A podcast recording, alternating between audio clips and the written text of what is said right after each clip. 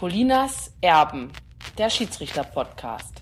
Schlussspurt in Folge 38 und da haben wir einen kurzen Hinweis bekommen, dass Arndt Zeigler bei Zeiglers wunderbarer Welt des Fußballs ein Trikot anhatte und die Katze pinkelt aufs Sofa. So ein Beschiss, so, da wird noch alles geschafft. Ja! Müssen wir erstmal ja, die ganze Kacke aufarbeiten. Auf wei, auf wei, auf wei.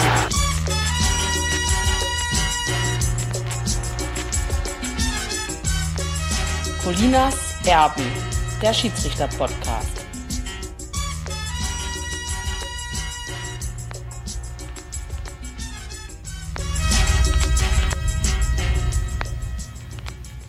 Herzlich willkommen zu Colinas Erben, Folge 41. Mein Name ist Klaas Rehse und ich begrüße ganz herzlich hier bei Vanillekipferln und Nussecke Alex Feuerherd. Guten Tag.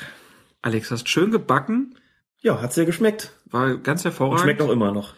Ja, wir machen ein kleines Päuschen, haben wir jetzt was zu tun, aber nachher erlaube ich mir noch mal was. Und ähm, das passt doch ganz gut zu unserer ersten Meldung, die wir besprechen wollen, denn auch die Schiedsrichter erlauben sich in dieser Winterpause mal was, denn äh, nicht nur die 800 Profis der ersten und zweiten Liga fliegen in die Wärme, nein, auch die Schiedsrichter zieht es vom 14. bis zum 19. Januar in ein Trainingslager und zwar nach Mallorca. Mit allem Mann, di, di, di, am Ballermann. Lustig, oder? Das stelle ich mir richtig gut vor. Vor allen Dingen, wo sie dann so sind. Also direkt am Ballermann Vermutlich nicht. und dann kann man da ein bisschen trainieren tagsüber und abends geht's dann in Megapark Das oder heißt so. doch immer, die Insel habe auch wunderschöne Ecken. Ich bin ganz sicher, dass sich die DFB-Schiedsrichter diese wunderschönen Ecken für sich reservieren werden. In der Meldung bei Welt Online heißt es, mit Hilfe von Videosequenzen aus der Hinrunde sollen bestimmte Situationen aus der ein oder anderen Bundesliga-Partie noch einmal analysiert und diskutiert werden. Die deutschen Schiedsrichter, die sich in der Vergangenheit bislang nur vor dem Saisonstart zu einem dreitägigen Lehrgang getroffen haben, werden auf Mallorca natürlich auch sportlich gefordert. Unter anderem wird ihre Fitness überprüft. Also ein weiterer Schritt hin zur Professionalisierung des Schiedsrichterberufes. Das ganz sicher, wobei es auch bislang schon Tagungen gegeben hat, auch zur Halbzeit. Die waren dann vielleicht nicht drei Tage auf Mallorca, sondern eben nur zwei Tage irgendwo In Hennef. Na, das dürfte schon länger her sein, aber irgendwo in Deutschland im Schnee vielleicht und auch dort sind aber Leistungsprüfungen vorgenommen worden, theoretischer wie praktischer Natur. So wenn ist das jetzt nicht komplett neu, aber du hast natürlich recht, in dem Moment, wo man in den Flieger steigt und das Warme sucht und dort bessere Trainingsbedingungen bietet, als sie in Deutschland zu dieser Zeit herrschen, ist es ein weiterer Schritt zur Professionalisierung. Es sei ihnen auch gegönnt, so ein bisschen Wärme tanken, bevor es dann in die Rückrunde geht.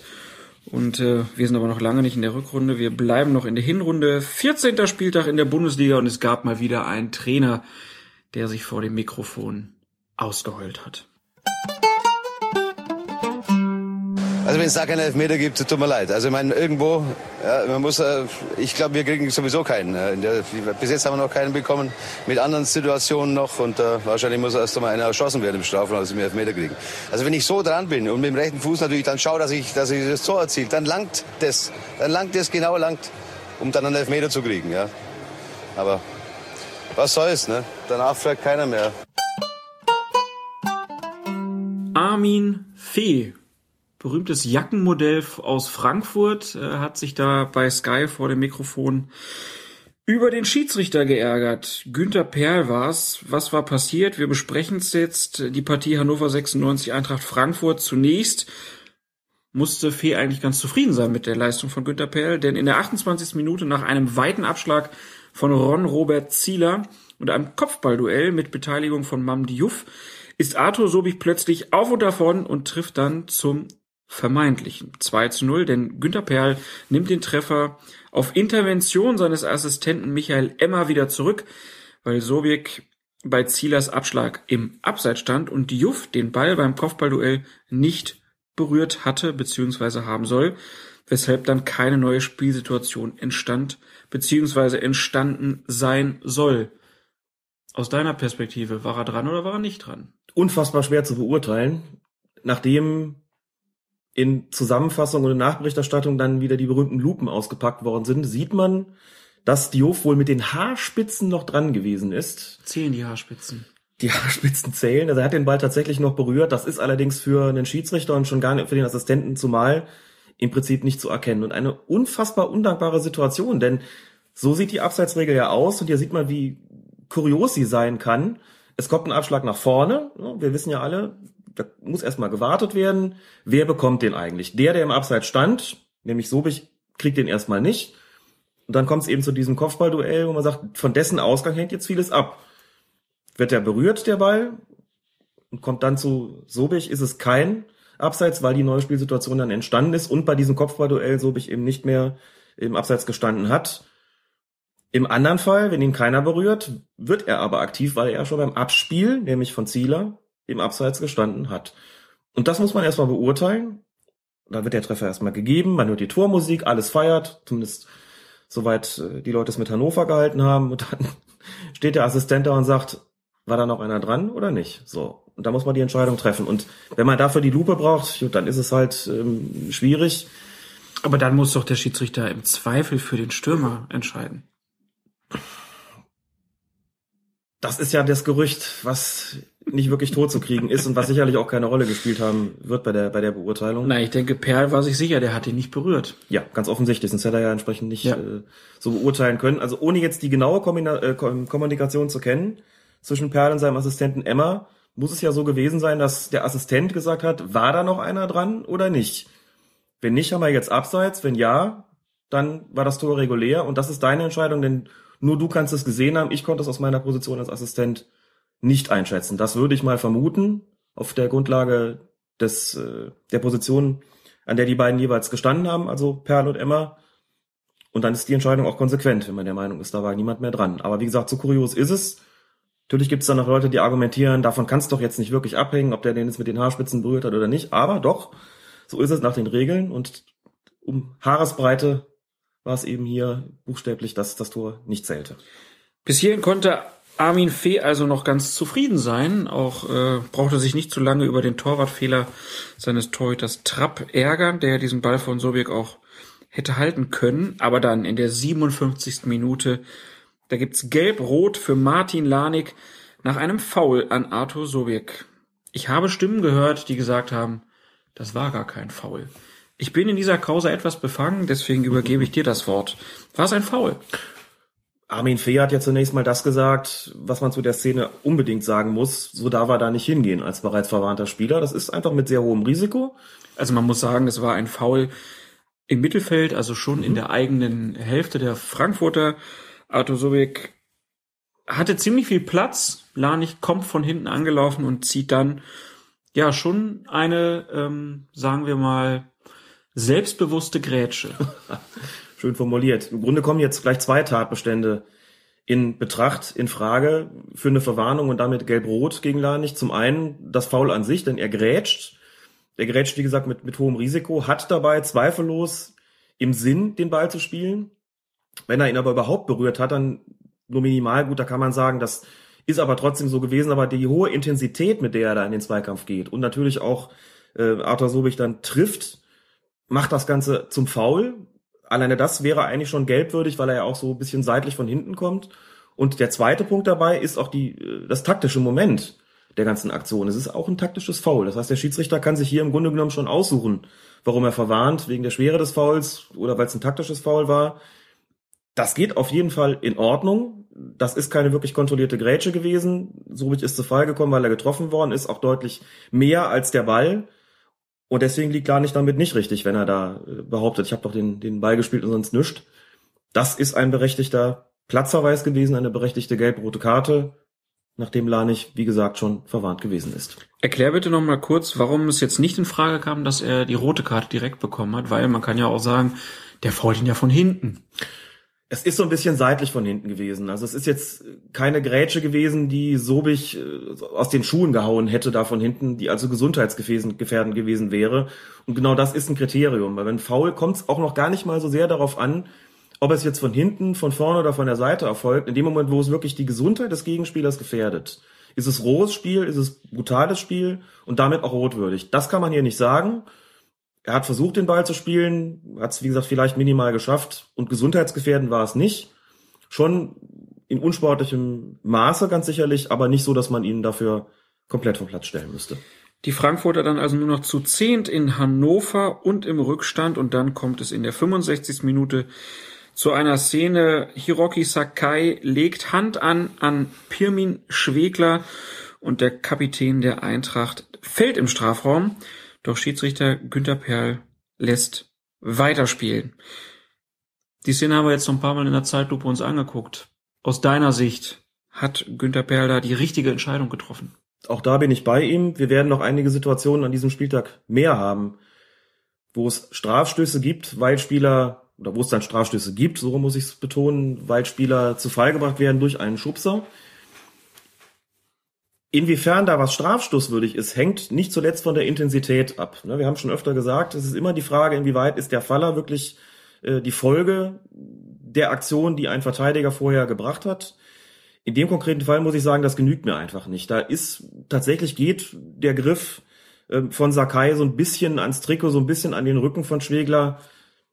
Aber das ist einfach auch äh, eine Aktion, wo ich sage, das sowas ist, ist kein Foul. Wenn er da fällt, das muss er wirklich nicht tun. Und er ist auch nicht so im vollen Lauf, dass man sagt, da genügt jetzt schon wenig, um ihn da aus dem Tritt zu bringen. Also ich meine, auch mit Blick darauf, dass Perl auch ansonsten nicht wirklich kleinlich gepfiffen hat, hier muss man nicht pfeifen, hier ist es legitim und in Ordnung weiterlaufen zu lassen. Auch wenn dann natürlich, und das ist für jeden Schiedsrichter unangenehm, im Gegenzug es dann zu einer Situation kommt, die das Spiel letztlich entschieden hat. Das ist ja das Schöne am Fußball, dass so Kleinigkeiten wie ein Zweikampf auf der einen Seite dann im direkten Gegenzug zu einer Freistoßsituation führen können.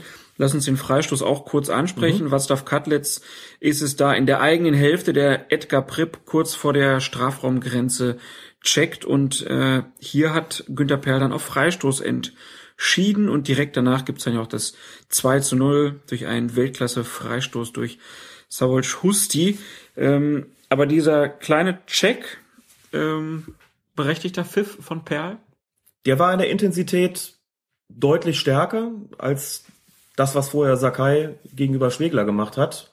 Insofern gehe ich auch da mit. Das unterscheidet diese beiden Aktionen auch voneinander. Ne? Vordergründig sind sie gar nicht mal unähnlich. Aber im einen Fall ist es wirklich nur eine leichte Berührung und im anderen Fall eine, von der ich schon sagen würde, das hat ihn aus dem Tritt gebracht und damit ist es auch ein Foulspiel. Eben erhöhte Intensität, so wie die Frankfurter da protestiert haben, war das auch schon so nach dem Motto, da vorne pfeifst du nicht und hier pfeifst du. Aber wenn man die beiden miteinander vergleicht, unmittelbar nacheinander, muss man sagen, das eine ist eben dann im Rahmen des Spielraums, wo man sagt, das genügt mir einfach nicht für, für einen Pfiff, weder für einen Freistoß noch für einen Strafstoß. Und auf der anderen Seite hat das definitiv ausgereicht, dass ich sagen würde, hier reden wir nicht mehr darüber, ob es ein legitimer äh, Körpereinsatz gewesen ist, der nur an der Grenze war, sondern das ist ein Foulspiel gewesen damit auch ein Freistoß. Dass der dann verwandelt wird, das äh, ist nun mal eine Möglichkeit, die es bei Freistößen insbesondere in Tornähe gibt. Da kann man nichts machen. Dass das für einen Schiedsrichter dann unangenehm ist und äh, dass ihm da so ein Spiel ähm, dann auch schwer gerät natürlich, wenn du hier laufen lässt und da pfeifst und das irgendwie so ein bisschen ähnlich zu sein scheint und die einen sich dann beschweren und dann kommt noch, dazu kommen wir ja gleich noch dann der Trainer und, und regt sich auf. Aber da muss man dann halt durch. So ist das. Aber was würdest du denn jetzt sagen? Armin Fee tobt dann ja ordentlich da an der Seitenlinie. Ist das dann nicht verständlich, dass der sich da aufregt? Sollte man den dann nicht vielleicht einfach mal sich austoben lassen? Muss man den dann da hochschicken? Fee hat ja behauptet, er habe nur kurz die Coaching-Zone verlassen und das habe womöglich schon gereicht, um ihn auf die Tribüne zu befördern. Das glaube ich so nicht. Natürlich ist es so, dass nach solchen strittigen Situationen, die Emotionen hervorrufen, Trainern ein bisschen mehr Spielraum zugestanden werden sollte, dass man jetzt das nicht alles auf die Goldwaage legt, dass man versucht, sie zu beruhigen. Aber wenn man das auch sieht, Fee ist schon eine ganze Weile zugange, da aber den Schiedsrichter zu, zu schimpfen, auch mit dem vierten Offiziellen und Günther Perl neigt normalerweise nicht zu Überreaktionen, nicht zu Schnellschüssen, dass ihm schon wenig genügt, um Trainer auf die Tribüne zu schicken. Ich glaube, dass hier tatsächlich schon ein bisschen mehr vorgefallen ist. Ich kenne den Wortlaut natürlich nicht, nur bevor ich einem Trainer glaube, der sagt, ich habe im Grunde genommen nichts gemacht, außer mal kurz über die Linie der Coaching-Zone hinaus zu lugen. Ähm, bevor ich ihm das glaube, möchte ich noch das Statement des Schiedsrichters hören und die machen sowas nicht ohne Grund. Das kommt ja auch nicht so wahnsinnig oft vor, dass ein Trainer auf die Tribüne geschickt wird. Also da muss schon ein bisschen mehr passiert sein, als Fee am Mikrofon zuzugeben bereit war. Ganz interessant ist ja auch die Rolle von Guido Winkmann, der war vierter Offizieller in Hannover. Der ist natürlich dann erstmal stark involviert, weil Fee ihn praktisch ja greifbar vor sich vor der Bank hat. In dem Moment, wo Günter Perl dann aber an die Seitenlinie geht, ist Winkmann wirklich zwei, drei Schritte zur Seite gegangen. Also hier ist dann auch die klare Rollenverteilung im Schiedsrichtergespann klar. Also es gab dann wahrscheinlich einen kurzen Dialog zwischen Winkmann und Perl, aber es ist ganz klar, wer Chef im Ring ist und wer dann auch die die Befugnis hat, den Ja. Trainer auf die Tribüne zu schicken. Das ist auch ganz interessant, weil es hier einen deutlichen Unterschied zum Amateurbereich gibt. Den äh, können wir vielleicht einfach kurz an der Stelle mal erläutern. Fangen sozusagen mal unten an. Im Amateurbereich wird den Schiedsrichtern eingeschärft, dass sie, wenn sie einen Trainer auf die Tribüne schicken wollen oder wie das dann halt bei diesen Sportplätzen heißt, aus dem Innenraum verweisen wollen, also hinter die Absperrung sozusagen, dass wenn sie sowas tun wollen, es über den Kapitän der jeweiligen Mannschaft tun sollen. Heißt also für die Praxis, ich hole mir dann den Spielführer ran und sag dem, du gehst jetzt bitte raus zu deinem Trainer und sagst ihm, er möge hier den Innenraum verlassen oder auf die Tribüne gehen, je nach Beschaffenheit des entsprechenden Sportgeländes. Hintergrund des Ganzen ist es, dass man sagt, in einer emotional ohnehin schon aufgeladenen Situation soll der Schiedsrichter nicht noch in ein Zwiegespräch geraten mit demjenigen, dem er da einen Innenraumverweis erteilt, auf dass das Ganze nicht noch weiter eskalieren möge. Deshalb Kapitän, das hat Vor- und Nachteile. Den Vorteil habe ich gerade genannt, der besteht tatsächlich in dieser offiziellen Anweisung. Man kommt, es kommt nicht zu direkten Konfrontationen. Der Nachteil daran ist natürlich immer, ich habe vielleicht dem Trainer selbst ja noch was zu sagen. Ermahnungen von Trainern sollen übrigens genauso vorgenommen werden. Da finde ich es noch problematischer, wenn ich einem sagen möchte, reiß dich mal zusammen, sonst schicke ich dich aus dem Innenraum oder auf die Tribüne. Dann möchte ich das eigentlich selbst tun. Wenn ich dem Kapitän der Mannschaft sage, mach das mal. Na, welche Worte wird er denn wählen? Das wird schon irgendwie dem Trainer klar sein, wenn der jetzt rauskommt, der Captain. Ich muss mich zurückhalten, aber ich möchte ihm vielleicht selbst was sagen. In meinen Worten, mit meinem Nachdruck und in meiner Schärfe möchte ich den dann vielleicht an- oder zurechtweisen und das nicht dem Kapitän überlassen. So geht aber die Anweisung, auch dann eben beim Innenraumverweis, während im Profibereich, wie man gesehen hat, das Ganze umgekehrt läuft. Der vierte Offizielle hat tatsächlich nicht die Befugnis, den Trainer auf die Tribüne zu schicken. Er kann nur seinen Chef in Anführungszeichen bitten, es zu tun. Der kann sagen, der ist jetzt zum vierten Mal aus der Coaching-Zone rausgelaufen oder der hat mich beleidigt oder irgendwas anderes getan. Tu mir den Gefallen, schick den hoch. Hoch heißt auf die Tribüne. So. Kommt dann oft vor, dass der Schiedsrichter rausgeht und dann so einige Meter vor Erreichen der Außenlinie vor der Trainerbank dieses Zeichen macht mit der Hand hoch auf die Tribüne. Genügt, dann hat er das Zwiegespräch an der Stelle sozusagen auch nicht mehr. Manche, wie in dem Fall auch Günther Perl, möchten die Entscheidung dann aber auch selbst erläutern. Von Angesicht zu Angesicht, das hat er hier getan. Fee ist da auch sofort ruhiger geworden. Ich weiß nicht, ob er vielleicht gehofft hat, dass die Entscheidung nochmal zurückgenommen wird. Manche geben sich ja diesen Illusionen hin. War natürlich nicht der Fall, aber trotzdem hat Perl, und das ist auch nicht unwichtig, mit der Art und Weise, wie er Fee angesprochen hat und wie er ihn auch trotz des Verweises noch beschwichtigt hat, dafür gesorgt, dass das Spiel nicht weiter aus dem Ruder gelaufen ist. Es war ja ohnehin schon emotional. Das heißt, er hat diesen Tribünenverweis auch sehr, sehr gut verkauft, mit Wirkung verkauft. Hätte er nur da gestanden und ihn sozusagen mit so einer Geste da irgendwie nach oben geschickt, hätte er vielleicht noch diese, diese übliche wegwerfende Handbewegung sich von Federn zugezogen und irgendwie diesen höhnischen Applaus, der dann die Zuschauer und die Spieler noch mal stärker aufbringt. Und so wie er es gemacht hat, hat er die Situation trotz des Bankverweises runtergekocht. Das fand ich total gut, was aber auch zeigt, als selbstbewusster Schiedsrichter regelt man das am besten selbst und hat noch die taktische Möglichkeit, da die Situation halt so ein bisschen zu beruhigen.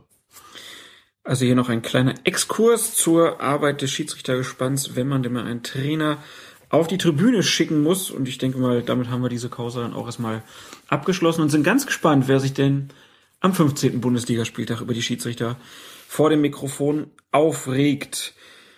Kommen wir zur nächsten Partie. Mainz 05 gegen Borussia Dortmund. Und da gab es in der 73. Minute die Situation, dass Lukas Piszczek äh, Hand gegen Yunus Mali anlegt. Und äh, nee, Mali heißt der Mann. Und Mali fällt dann auch. Und Schiedsrichter Dennis Eitekin zeigt auf den Punkt.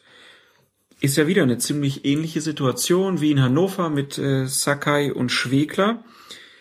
Hier sieht's aber schon in der normalen Geschwindigkeit so aus, als ob der ihm halt einen Stoß mitgibt. Würdest du sagen, das reicht für einen Elfmeter? Hat Eitekin da richtig entschieden? Ja, würde ich sagen. dieser Bundesligaspieltag eignet sich hervorragend, um Lehrmaterial bereitzustellen zum Thema Strafstöße nach, äh, nach Schubsern. Das, wir werden nachher noch Beinstellen bekommen. Auch dafür, äh, dazu hat es einige Situationen gegeben, die quasi lehrbuchreif sind oder lehrfilmreif sind. Wie so oft ist es so, es gibt natürlich Spielräume, die der Schiedsrichter auszunutzen hat oder die er zu berücksichtigen hat. Diese Spielräume ergeben sich immer auch natürlich aus dem jeweiligen Spielcharakter. Wie hat er sonst gepfiffen? Eher kleinlich, eher großzügig. Wenn man das jetzt spielübergreifend vergleicht, diese Situation von Piszczek gegen Mali, mit der Situation von äh, Sakai gegen Schwegler, würde ich sagen, die Intensität des Foulspiels oder die Intensität des, des Schubsens, des Stoßens von Piszczek ist höher, als sie es bei, ähm, ähm, Äh, bei Sakai gewesen ist. Jetzt bringe ich die Namen schon durcheinander, als ich es bei Sa ich wollte Okazaki sagen, aber Sakai und Okazaki bringe ich gerne mal äh, durcheinander. Das ist okay, dafür bin ich ja noch da. Dafür bist du dann noch da, genau, das deine Spieler ja schon kennen. Also die Intensität von Piszczek war höher als die von Sakai, meine ich. Deshalb auch vertretbarer Strafschuss, auch weil der Gegenspieler einfach schneller gewesen ist. Und davon hängt es halt auch ab, ob das, was ich tue, geeignet ist, ihn vollständig aus dem Tritt zu bleiben. Und Schwegler ist da durchaus langsamer unterwegs gewesen als hier in diesem Fall Mali. Und deswegen gehe ich auch da mit. Das ist sicherlich auch ein Grenzfall. Ganz interessant in der Situation ist ja jetzt auch, dass Mali, wenn man sich das genau anguckt, er ist eigentlich derjenige, der zuerst den Arm ein bisschen rausnimmt, um im Laufduell den Pisscheck praktisch hinter sich zu halten. Äh, das hat aber aus deiner Sicht keinen Einfluss auf die spätere Entscheidung. Nee, hat keinen Einfluss. Ein bisschen was sollen sie schon auch machen dürfen mit ihren Armen. Es ist ja wirklich kein, kein körperloses Spiel, kein Basketball, wo man sagt, sowas darf dann irgendwie nicht stattfinden. Das ist was, das lässt man als Schiedsrichter durchgehen. Wäre auch von der anderen Seite so, hätte das jetzt äh, Piszczek gemacht, hätte das nun auch nicht gereicht, um einen Strafstoß zu geben. Da muss schon mehr passieren, wie dieses Stoßen. Und das war in der gesamten Auseinandersetzung, in diesem ganzen Zweikampf der beiden, dann wirklich der entscheidende Moment, wo man sagt, okay, und das ist jetzt auch das Foul. Das ist jetzt auch eine Aktion, die es von dem vorherigen, vorherigen Armeinsatz beider Spieler unterscheidet und deswegen korrekter Strafstoß. Der wurde dann ja auch verwandelt, Mainz also in äh, Führung. Dann fiel, glaube ich, das 1 zu 1. Und in der 78. Minute gibt es dann eine Situation, wo Dortmund den Ball auf der rechten Seite hat und ähm, Elkin Soto dann praktisch den Ball, der eigentlich sonst wahrscheinlich ins Tor gefallen wäre, so ganz kurz mit der Hand zur vermeintlichen Ecke ablenkt. Und auf einmal gibt's dann einen Pfiff. Eitekin hat es, glaube ich, selber gar nicht gesehen, würde ich schätzen, sondern es war der Assistent. Und äh, es gibt dann Strafstoß für Borussia Dortmund und Soto direkt rot vom Platz. Also ich muss ja ehrlich sagen, ich habe ja mal Handball gespielt und äh, war gar nicht schlecht gemacht vom Soto eigentlich. War ziemlich schneller, sah fast wie ein Reflex aus, aber natürlich gewollt, so kurz vor Schluss wollte er das 1-1 halten. Ich habe es fast nicht gesehen und ich glaube Eitekin auch nicht. Ich glaube auch, dass Eitekin es nicht gesehen hat. Ich glaube es vor allem deshalb, weil der Pfiff sehr spät kam. Und der Pfiff kam nicht deshalb so spät, weil er noch abgewartet hat, ob der Ball doch noch ins Tor geht. Das war ja nicht möglich, der war ja längst im, im, im Tor aus. Sondern weil er erst die Reaktion seines Assistenten abgewartet hat. Da war dann der, die Verständigung über Sprechfunk. Mit Sicherheit, anders ist es überhaupt nicht denkbar. Einfach ein gutes Beispiel, wie wichtig die Zusammenarbeit im Gespann ist, denn es ist genau wie du gesagt hast, so kurz diese Aktion auch gewesen ist und letztlich dann doch, obwohl das eindeutig gewesen ist, das Handspiel, war es auf eine Art auch wieder schwer zu erkennen, weil der Ball kaum abgefälscht worden ist. Mehr war ja auch nicht Hätte auch der. Kopf gewesen sein können, so vom, Ja. von der Flugkurve des Balles. Ne? So, und das sieht alles ein bisschen seltsam aus und der fliegt so da rein und du hast als Schiedsrichter vielleicht nicht genau gesehen, welcher Körperteil war es jetzt, dir kommt irgendwas komisch vor oder denkst, na, das genügt nicht, um dafür jetzt auf den Punkt zu gehen, überlegst dir, was mag wohl gewesen sein, du denkst noch drüber nach und hast einen Assistenten, der aus seiner Position die ganze Sache deutlich besser gesehen hat. Völlig anderer Blickwinkel, wenn man sich die Szene anguckt, kann man sich auch gut vorstellen. Der hatte diesen Knick in der Optik sozusagen nicht. Dann meldet er sich. Früher ohne den Sprechfunk hätte es ein offenes Fahnenzeichen gegeben, dass allen klar gewesen wäre, okay, hier war was. Gibt's in unteren Klassen ja auch immer noch. Gibt's in unteren Klassen auch immer noch, wo man keine ähm, kein Sprechfunk einsetzt, sondern äußerstenfalls ein sogenanntes Funkfahnensystem hat, also die Fahnen so ein Knöpfchen drin haben, auf das man dann drückt und dann bimmelt's beim Schiedsrichter am Arm, hoher Ton für den einen Assistenten, niedriger Ton für den oder tiefer Ton für den anderen Assistenten. Ähm, der Bundesliga hat man den Sprechfunk, kurze Verständigung, Strafstoß, top Zusammenarbeit in Gespann, muss aber auch sein, so eine Szene darf in der Bundesliga nicht durchgehen. Ganz witzig auch an der Situation, dass die Dortmunder sich aus meiner Sicht erstmal gar nicht so aufgeregt haben über das Handspiel. Mhm. Ich bin mir gar nicht sicher, ob die es überhaupt gesehen hätten. Von daher großes Lob da für das Gespann, dass sie das erkannt haben und natürlich auch die richtige Entscheidung Strafstoß und Rot. Es kam dann noch schlimmer für die Mainzer, denn in der, ja, man schreibt ja so schön, 90. plus 4 Minute ist es Erik Durm, dem der Ball ganz kurz verspringt. Äh, Er bekommt ihn dann wieder unter Kontrolle und will dann am Mainzer Torwart Loris Karius vorbei. Keine Sorge, jegliche Wortspiele mit Baktus sind an dieser Stelle nicht mehr angebracht. Damit sind wir jetzt durch. äh, und ja, Durm fällt dann durch, es ist nicht ganz klar, ist es ein Beinstellen oder hat Karius das Bein schon wieder zurückgezogen und er, ist es eine Schwalbe? Wie hast du die Situation gesehen? Also ich fand es sehr schwer zu bewerten, ob das jetzt ein richtiger Pfiff von Eitekin und die Entscheidung Strafstoß, ob das korrekt war.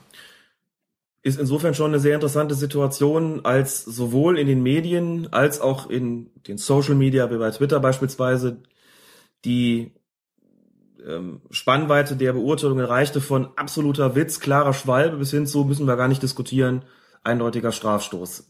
Wenn es so ist, lohnt sich immer besonders hinzuschauen, denn so eine Spannweite kann ja eigentlich gar nicht zustande kommen. Also das bedeutet zunächst mal, zumindest ist es ja nicht eindeutig zu sein scheint. Das muss man dazu sagen, wir sind wieder an einem Punkt angelangt, wo man dem Spieler sicherlich vorhalten kann, irgendetwas dankbar angenommen zu haben. Es ist aber so ein bisschen wie mit dem Einfädeln.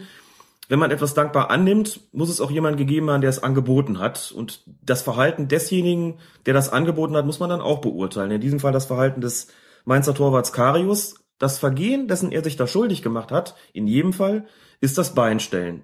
Wenn der Spieler von Dortmund, Dom, sich den Ball zu weit vorlegt, dann kann er das ja auch abwarten, er muss das Bein nicht rausstellen. Und da, das hat Helmut Krug uns ja auch in dieser Medienschulung gesagt, ist entscheidend, wenn das Bein rausgestellt wird, kommen wir in den Bereich der Regel 12 und zu den Vergehen, bei denen bereits der Versuch strafbar ist und zu denen gehört das Beinstellen. Ein versuchtes Beinstellen heißt, ich stelle das Bein raus, treffe den Gegner nicht unbedingt, aber er hat auch keine Möglichkeit, ungehindert weiterzulaufen. Das ist beim Beinstellen so, werden wir an anderer Stelle jetzt auch nochmal bekommen. Das ist hier gegeben gewesen. Auch dann, wenn Durm vielleicht leicht vorher einknickt, das ist ja immer auch schwer zu sehen. In der Originalgeschwindigkeit, wenn man dann die Zeitlupe hat, sieht man Sekundenbruchteile, die sich in der Zeitlupe dann anfühlen wie mehrere Sekunden, aber in Wirklichkeit Sekundenbruchteile nur gedauert haben. Sekundenbruchteile, bevor er sozusagen da, bevor es da zum Kontakt kommt, geht er schon so ein bisschen in die Knie.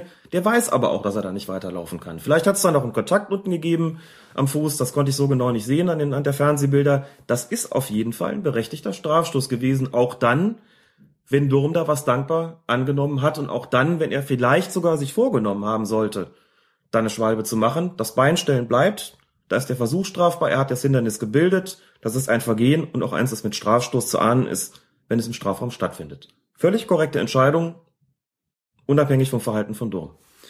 Vielleicht noch kurz zur Anmerkung für diejenigen, die jetzt vielleicht noch nicht so viele Folgen von Colinas Erben gehört haben. Wir waren mal bei einer Medienschulung äh, mit unter anderem den Schiedsrichtern Krug und Kienhöfer. War auch eine komplette Folge. Wer da Interesse hat, findet das auf fokusfußball.de auch noch zum Nachhören. Also hier aus deiner Sicht ähm, korrekter Pfiff von Dennis Eitekin. Ähm, ich bin mir gar nicht sicher. Gab es eigentlich da Gelb für Karius? Ist das dann überhaupt zwingend in der Situation oder die, die, dieses normale Beinstellen in der Situation braucht man kein Gelb? Man müsste kein Gelb zeigen. Ich bin jetzt nicht sicher, ob es überhaupt eine gelbe Karte gegeben hat oder nicht. Müsste ich nachschauen. Er hat nicht unmittelbar eine Torchance verhindert. Ich rede jetzt gar nicht von einer hundertprozentigen, sondern nur überhaupt von einer Torchance, weil Durm außen vorbeigezogen wäre. Ansonsten, insofern ist das hier nicht zwingend ein Fall für eine Verwarnung. Ähm, gibt immer so Grenzfälle, gerade im Strafraum, wo man sagt, naja gut, wer da fällt, wenn da einer fällt, ist man ja schnell im Bereich Torchance verhindert. Insofern häuft sich da auch die Zahl der Verwarnungen. Ob es hier eine gegeben hat oder nicht, weiß ich nicht genau, war für mich aber nicht zwingend nötig. Das ist schon noch im, im Kampf um den Ball geschehen, nur ist er halt nicht gespielt worden und insofern geht es vor allen Dingen darum, dir den Strafstoß zu geben. Verwarnung ist da erstmal zweitrangig äh, und auch nicht unbedingt erforderlich, meine ich. Und im Endeffekt bleibt es erstmal ein korrekter Pfiff Ja. für den Strafstoß. Wurde dann ja auch noch verwandelt. Dortmund hat in Mainz gewonnen. Dann gab es ein relativ torreiches Spiel in Sinsheim 1899 Hoffenheim spielte gegen Werder Bremen und da musste Schiedsrichter Wolfgang Stark in der elften Minute entscheiden, ob es ein Foul war von Santiago Garcia. Garcia, Gott oh Gott, mein Spanisch ist ein bisschen eingerostet. Nein, ich habe es noch nie gelernt. Und der, der hat auf jeden Fall Kevin Volland zu Fall gebracht. Und es gab dann einen Elfmeter. Kurz zur Beschreibung. Kevin Volland hat dieses ja, wie, wie, wie nennt man das denn? Das ist dieser Sidan-Trick. Ne? Man, man tritt auf den Ball mit dem einen Fuß, dreht sich auf den Ball und zieht ihn dann mit dem anderen Fuß ähm, in die gewünschte Richtung.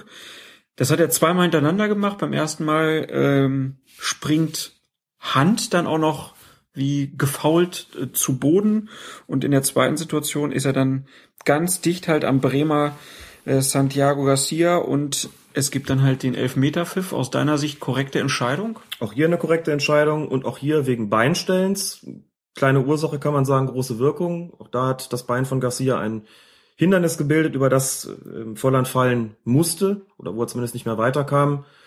Mag sein, dass er das Bein auch da kommen sehen hat, aber auch hier, wie gesagt, lautet das regeltechnische Vergehen Beinstellen, auch wenn da die ganze Aktion noch keine besonders hohe Intensität hatte, durch den, bedingt durch den Trick ist so ein bisschen die Geschwindigkeit rausgenommen worden aus der Aktion korrekter Strafstoß, das ist ein Beinstellen im Strafraum und das kann dann nur eine Entscheidung nach sich ziehen. Ist aber auch schwierig zu verteidigen. Das war sicherlich schwierig zu verteidigen, das denke ich mir auch, ja, aber das äh, so ist das im Fußball halt. Dann kurz danach, 17. Minute, diesmal kommt Eugen Polanski nach einer Berührung von Cedric Macchiari zu Fall und es gibt dann den nächsten Strafstoß und wenn man Cedric Macchiari beobachtet, dann kann man das Gefühl haben, dass dieser Mann keiner Fliege was zu Leide tun würde und auf gar keinen Fall Polanski gefault hat. Aber wenn man ganz genau hinguckt, eine Berührung gab's. Sah nach einem spektakulären Faller aus, muss man sagen. Auch hier spielt eine Rolle, dass Polanski mit relativ hohem Tempo in den Strafraum eingedrungen ist. Was traut man ihm gar nicht zu. Ne? Traut man ihm gar nicht zu, ne? genau. Böse. Das ist dann eher wie Roman Polanski. Ne? Genau. Ähm, in, dass er mit relativ hoher Geschwindigkeit in den Strafraum eindringt, was dann immer auch für den Schiedsrichter bedeutet, ich muss jetzt darauf achten, ob ein möglicher Kontakt, der durch wen auch immer zustande kommt, dann ursächlich ist, um den betreffenden Spieler zu Fall zu bringen. Dass er dann auch spektakulär fällt, spektakulärer als es vielleicht müsste, ist sicherlich richtig, aber auch hier würde ich sagen, wiederum ein Bein stellen. Der Kontakt hat vollkommen genügt, um ihn aus dem Tritt zu bringen. Mag wohl sein, dass er diesen Kontakt gesucht hat, aber nochmal, das spielt in dem Moment keine Rolle, wo es sich um ein Vergehen wie das Beinstellen handelt. Der andere wird ja auch nicht dazu gezwungen, äh, lässt das weg und der fällt dann, dann ist es eine glasklare Schwalbe und insofern hier liegt ein Vergehen vor. Das erneut Beinstellen heißt auch das für mich ein absolut vertretbarer Strafstoß. Angebot und Nachfrage regeln die Strafstoßpfiffe. dann in der 44. Minute gab es dann mal einen Freistoß für Werder Bremen und dann ist es Sven Schiplock, der in der Mauer steht, hochspringt und den Ball aber sowas von deutlich mit der Hand abwehrt. Es gibt elf Meter und es gibt auch Gelb für Schiplock. Ich glaube, da gibt es keine zwei Meinungen, dass das ein ziemlich dummer Elfmeter war. Die Hoffenheimer haben sich selbst noch nicht mal aufgeregt. Genau, immer schon ein Zeichen dafür, wenn so eine Entscheidung klaglos akzeptiert wird, dass sie dann vermutlich richtig ist. Zum einen ist es so, dieses sich in der Mauer wegdrehen und dabei den Arm hochreißen, ist nochmal explizit auch erwähnt worden als absichtliches Handspiel. Hier hat es zusätzlich auch noch eine aktive Bewegung vom Unterarm zum Ball gegeben. Wäre gar nicht mehr nötig gewesen für den Pfiff, hat die Sache aber noch weiter begünstigt und deshalb eine gelbe Karte, weil, wie es vor der Saison eben neu beschlossen und ergänzt wurde in der entsprechenden Regel 12, hier ein Torschuss abgegeben worden ist. Der Ball wäre aufs Tor gegangen und das ist die Voraussetzung dafür, dass es dann eine Verwarnung gibt. Immer dann, wenn ein Torschuss mit der Hand, sein Ball, der aufs Tor gegangen wäre, mit der Hand absichtlich abgewehrt wird, muss es auch eine gelbe Karte geben. Deshalb gab es sie hier. Auch das war korrekt. Auch das spielen drei Strafstöße. Auch hier, wie in Mainz, alle drei. Okay. Wolfgang Stark mit einer blitzsauberen Leistung, was die Strafstoßpfiffe angeht. Dann kommen wir zur Partie Schalke 04 gegen den VfB Stuttgart. Und hier ist der Schiedsrichter Michael Weiner, der entscheiden musste, ob es denn ein Foul war. Christian Gentner stellt gegen Julian Draxler das Bein raus, Draxler fällt und Weiner gibt Elfmeter für Schalke. Unmittelbar zuvor gab es allerdings ein aktives Abseits von Adam Soloy. Erstmal die Situation, die Abseitssituation, die ja wenige Momente vorher ist. Soloy steht im Abseits, kommt aus der Abseitsposition raus. Es gibt so eine gegenseitige Bewegung zwischen Abwehrspieler und Stürmer. Und Soloy bekommt sogar noch den Ball und spielt ihn zu Draxler rüber, der dann kurz danach gefault wird. Dass das Abseits ist, ist unbestreitbar und ja.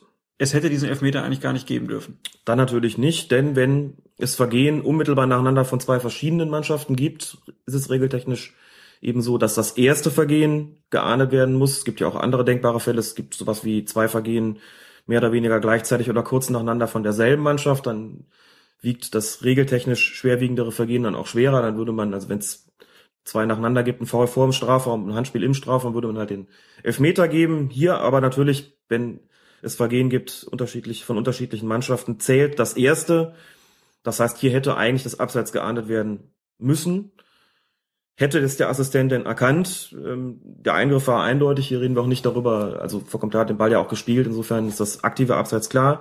Hat der Assistent leider übersehen. Und Sekundenbruchteile später kommt es dann zum Beinstellen, das heißt, der Strafstoß ist für sich genommen korrekt, nur hätte es zur Situation eigentlich gar nicht kommen dürfen, beziehungsweise die Spielfortsetzung hätte eigentlich korrekterweise auf indirekten Freistoß für den VfB Stuttgart wegen Abseits lauten müssen. Das Tor hätte dann nicht zählen dürfen, beziehungsweise wäre ja gar nicht zum Strafstoß gekommen. Aber so ist das manchmal, das geht alles sehr, sehr schnell, die permanente Verschiebung, der ständige Wechsel auch in den Situationen, das ist halt einfach für Schiedsrichter phasenweise sehr unangenehm und hier hast du halt gleich zwei nacheinander ein Abseits, das im Fernsehen sehr klar aussieht, aber im Ablauf des Spiels für den Assistenten trotzdem letzten Endes sehr knapp gewesen ist und unmittelbar darauf eine Körperkontakt, wo es dann Strafstoß gibt. Das heißt, man ist permanent gefordert als Schiedsrichter. Das kann sich in Sekundenbruchteilen, kann sich die ganze Situation ändern. Deswegen haben wir die Szene hier reingenommen, um das nochmal klar zu machen. Wenn man ein Standbild hat und eine Zeitlupe, sieht immer alles so aus, ja, wie kann man nur, wie kann man nur, stimmt. Aber im Ablauf selbst ist das was, wo weder Weiner noch sein Assistent auf dem Platz wahrscheinlich nur die, den Hauch eines Verdachts hatten, hier falsch gelegen zu haben. Ähm, der Protest der Stuttgarter richtete sich auch nicht gegen die Abseitsposition, sondern der richtete sich gegen den Elfmeterpfiff. Der war aber in Ordnung, weil es auch hier ein Beinstellen gab. Ich glaube, wir haben fast nur Sommer gehabt, Strafstöße wegen Hand, Schub, wegen Hand, wegen so leichten Schubsern ne, und wegen Beinstellen. Interessant. Eine recht einheitliche Geschichte. Aber nur noch mal kurz, äh, um das klar zu machen, vorhin hast du ja gesagt, Schiedsrichter in der ersten Bundesliga muss dieses Handspiel von Soto sehen, aber diese Abseitssituation, ja. die sieht zwar eingefroren ganz deutlich aus, aber aus dem Spiel heraus sehr, sehr schwer zu bewerten.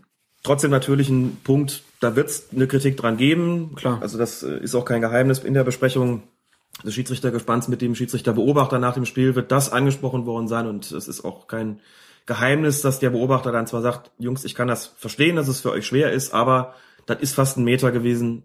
Sorry, aber das müsst ihr sehen. So ist halt der Anspruch.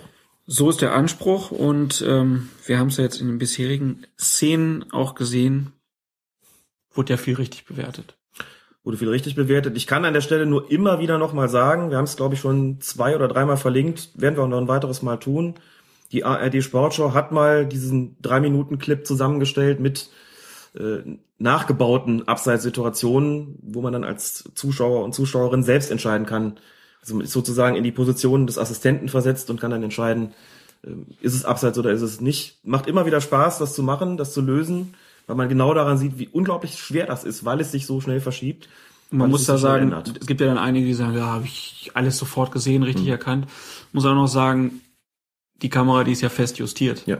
Wenn du als Assistent auf der Linie bist, ja. dann bist du noch ordentlich in Bewegung, rechts, links. Genau. Das macht's dann noch mal schwieriger. Und es sind keine 50.000 Zuschauer dahinter, die dir im Rücken stehen und dich da auch noch belasten. Keine schimpfenden Trainer und so weiter und so fort. Das heißt, die Bedingungen sind steril und werden damit sozusagen noch einfacher und äh, die Bedingungen, die man bei einem Bundesligaspiel hat, sind dann auch nochmal ungleich schwerere. Auch das sollte man nicht vergessen. Tun wir nicht und äh, wechseln trotzdem jetzt mal zum VfL Wolfsburg. Die spielten gegen den Hamburger Sportverein und in der 30. Minute mal wieder ein Beinstellen, diesmal von Heiko Westermann gegen Daniel Caligiuri. Und Schiedsrichter Dr. Felix Brüch zeigt auf den Elf-Meter-Punkt und tja, da haben wir ihn den ersten von dann später insgesamt acht Strafstößen an diesem Spieltag. Der war auch klar. Der war auch klar, auch hier Beinstellen von Westermann, auch hier ein relativ spektakuläres Fallen von Caligiuri, auch hier eine Situation, man sagt, muss er wirklich das so theatralisch machen, wie er es gemacht hat, muss er vielleicht nicht, aber das macht das Beinstellen auch hier nicht ungeschehen. Das war der erste von acht, wie du gesagt hast. Und wenn man jetzt die Strafstöße alle für sich nimmt, sag das nochmal so deutlich wegen des Strafstoßes von Weiner eben für Schalke 04, wenn man die Strafstöße alle für sich nimmt, waren sie alle acht korrekt. Eine 100% Quote für die Schiedsrichter an diesem Spieltag. Jetzt gehen wir nochmal an den Anfang des Blocks zurück. Armin Fee, der das alles zum Kotzen findet und äh, sich da beschwert. Gab noch Spiele mit Situationen, wo es vielleicht auch einen Strafstoß hätte geben können. Die haben wir jetzt, haben jetzt nicht alles angesprochen bekommen, aber die acht, die es gegeben hat, waren alle absolut vertretbar für sich genommen und äh, das ist doch eine gute Quote. Ich glaube, es gibt keine bessere. ja, auch Dr. Felix Brüch äh, hat den etwas hüftsteifen Heiko Westermann da mit einem Strafstoß ähm, zurechtweisen müssen, hat dann aber ein paar Minuten später deutlich falsch gelegen, denn da gibt es einen Zweikampf zwischen Maximilian Arnold und Thomas Rincon. Und Schiedsrichter äh, Brich äh, entscheidet gegen Wolfsburg und zeigt Arnold die gelbe Karte. Relativ zweifelhaft, denn man sieht, dass Rincon gleich zweimal ja, eine Art Handeinsatz, eine Art Schlagen äh, auf den Hinterkopf äh, des ähm, Wolfsburgers ansetzt und dann auch noch theatralisch zusammenbricht. Man fragt sich so ein bisschen, was Brüch da gesehen haben will. Schwer zu sagen, weil wir nicht dabei gestanden haben. Auch hier natürlich in der Zeitlupe sieht das alles sehr deutlich aus. Es war ein regelrechter Doppelschlag von Rincon. Wie eine Katze. Zack, zack, zack, zack. Ging das ganz, ganz schnell und so schnell, wie er dazu gelangt hat, einmal mit links, einmal mit rechts, hat er dann auch die Hände in seinem eigenen Gesicht wiederum gehabt, um anzuzeigen, ich bin hier getroffen worden. Eine Theatralik, die ihm dann Felix Brüch leider abgekauft hat konnte jetzt nicht sehen, wo Brüch in der Situation gestanden hat. Sicherlich falsch. Da sieht man auch eine Aktion von Rincon, die in doppelter Hinsicht Richtung Unsportlichkeit ging. Einmal gegenüber dem Gegenspieler und dann auch gegenüber dem Schiedsrichter, weil er selbst noch simuliert hat. Das macht die Entscheidung dann für einen Referee einfach immer schwieriger wir haben die Zeitlupe, wir können das sehen, wir verstehen auch die Verwunderung von Arnold, ja. der sich äh, eigentlich keiner Schuld bewusst war und das auch begreiflicherweise, aber so ist es nun mal. Passiert. Hier sind wir aber auf jeden Fall in einem Bereich, wo es schon nachvollziehbar gewesen wäre, hätte man Rincon des Feldes verwiesen, denn das ging schon ziemlich klar eigentlich Richtung Tätlichkeit. Äh, aber wie gesagt, so schnell wie er da war, zack, zack und dann noch zack gegen sich selbst, kriegt auch nicht jeder hin, ne? Aber jetzt hat Brücher diese Situation so bewertet, weil er halt kein Schlagen von Rincon gesehen hat. Ja. Da kann man aber nicht im, Hintern, im Nachhinein noch sagen, ja, das hat der Brücher gar nicht gesehen, dass er geschlagen hat. Dann müssen wir den doch noch mal sperren, zack, zack. Ich denke nicht, denn er hat in der Situation einen Freistoß ja gegeben für den Hamburger SV mit der Begründung, dass Arnold sozusagen der Schuldige war. Klar kann es jetzt theoretisch sein, dass man sagt, na gut, erst war Arnold und dann kam Rincon, das habe ich aber nicht mehr gesehen. Aber so wie er die gesamte Situation bewertet hat, nämlich mit Freistoß für Hamburg und sogar Gelb für Arnold, ist das Ding, glaube ich, abschließend beurteilt. Er hat bei Rincon nichts wahrgenommen, aber nicht, weil er irgendwie das, weil es hinter seinem Rücken stattgefunden hätte, sondern weil er die Situation anders eingeschätzt hat. Und das ist die Voraussetzung dafür, dass die Situation, dass die Entscheidung auch so bestehen bleibt beziehungsweise das ist die Voraussetzung dafür, dass eben keine Ermittlungen im Nachhinein mehr stattfinden werden, weil der Schiedsrichter die Situation abschließend beurteilt hat. Er wird hier sicherlich nicht behaupten, ähm, dass ihm das, also er wird vielleicht sagen, es ist mir entgangen, wenn er die Zeitlupe sieht, aber auf dem Platz hat er die Situation beurteilt und das ist maßgeblich. Deswegen kann hier im Nachhinein nichts mehr kommen. Schade. Aber gut, kann man nichts machen. That's the way. Schließen wir jetzt einfach mal ab, den 14. Spieltag loben nochmal ausdrücklich alle Schiedsrichter, die die Strafstöße richtig bewertet haben und kommen dann jetzt hier zu euren Fragen. Zwiegespräch gar nicht. Ich bin äh, dann meine Coachingzone verlassen und habe äh, den Rasen betreten. Und das darfst du nicht, anscheinend. Das war's. Nee, mehr war nicht. Uns erreichte eine Frage vom Jonas, der schreibt, ich habe eine Frage zur Einwurfregelung. Ein Mannschaftskollege in der A-Jugend kann den linken Arm nur sehr eingeschränkt bewegen und es ist ihm nicht möglich, einen Einwurf auszuführen. Der Schiedsrichter des Spiels konnte uns keine Antwort liefern, also hat ein anderer Spieler den Einwurf ausgeführt. Nun seine Frage. Darf der Spieler mit eingeschränktem Arm den Einwurf mit einer Hand ausführen, weil es nicht anders möglich ist, oder würde dies aufgrund von falschem Einwurf abgepfiffen werden und wir sollten lieber einen Mitspieler den Einwurf ausführen lassen? Tja, schwierige Frage. Also gibt ja nicht so viele Leute, die ähm, ja jetzt entweder nur mit einem Arm überhaupt spielen oder einen eingeschränkten Arm haben. Wie ist da die Regel dann für solche Leute? Es ist ja eine Behinderung und man kann ja keinem jetzt verbieten, einen Einwurf zu machen. Genau.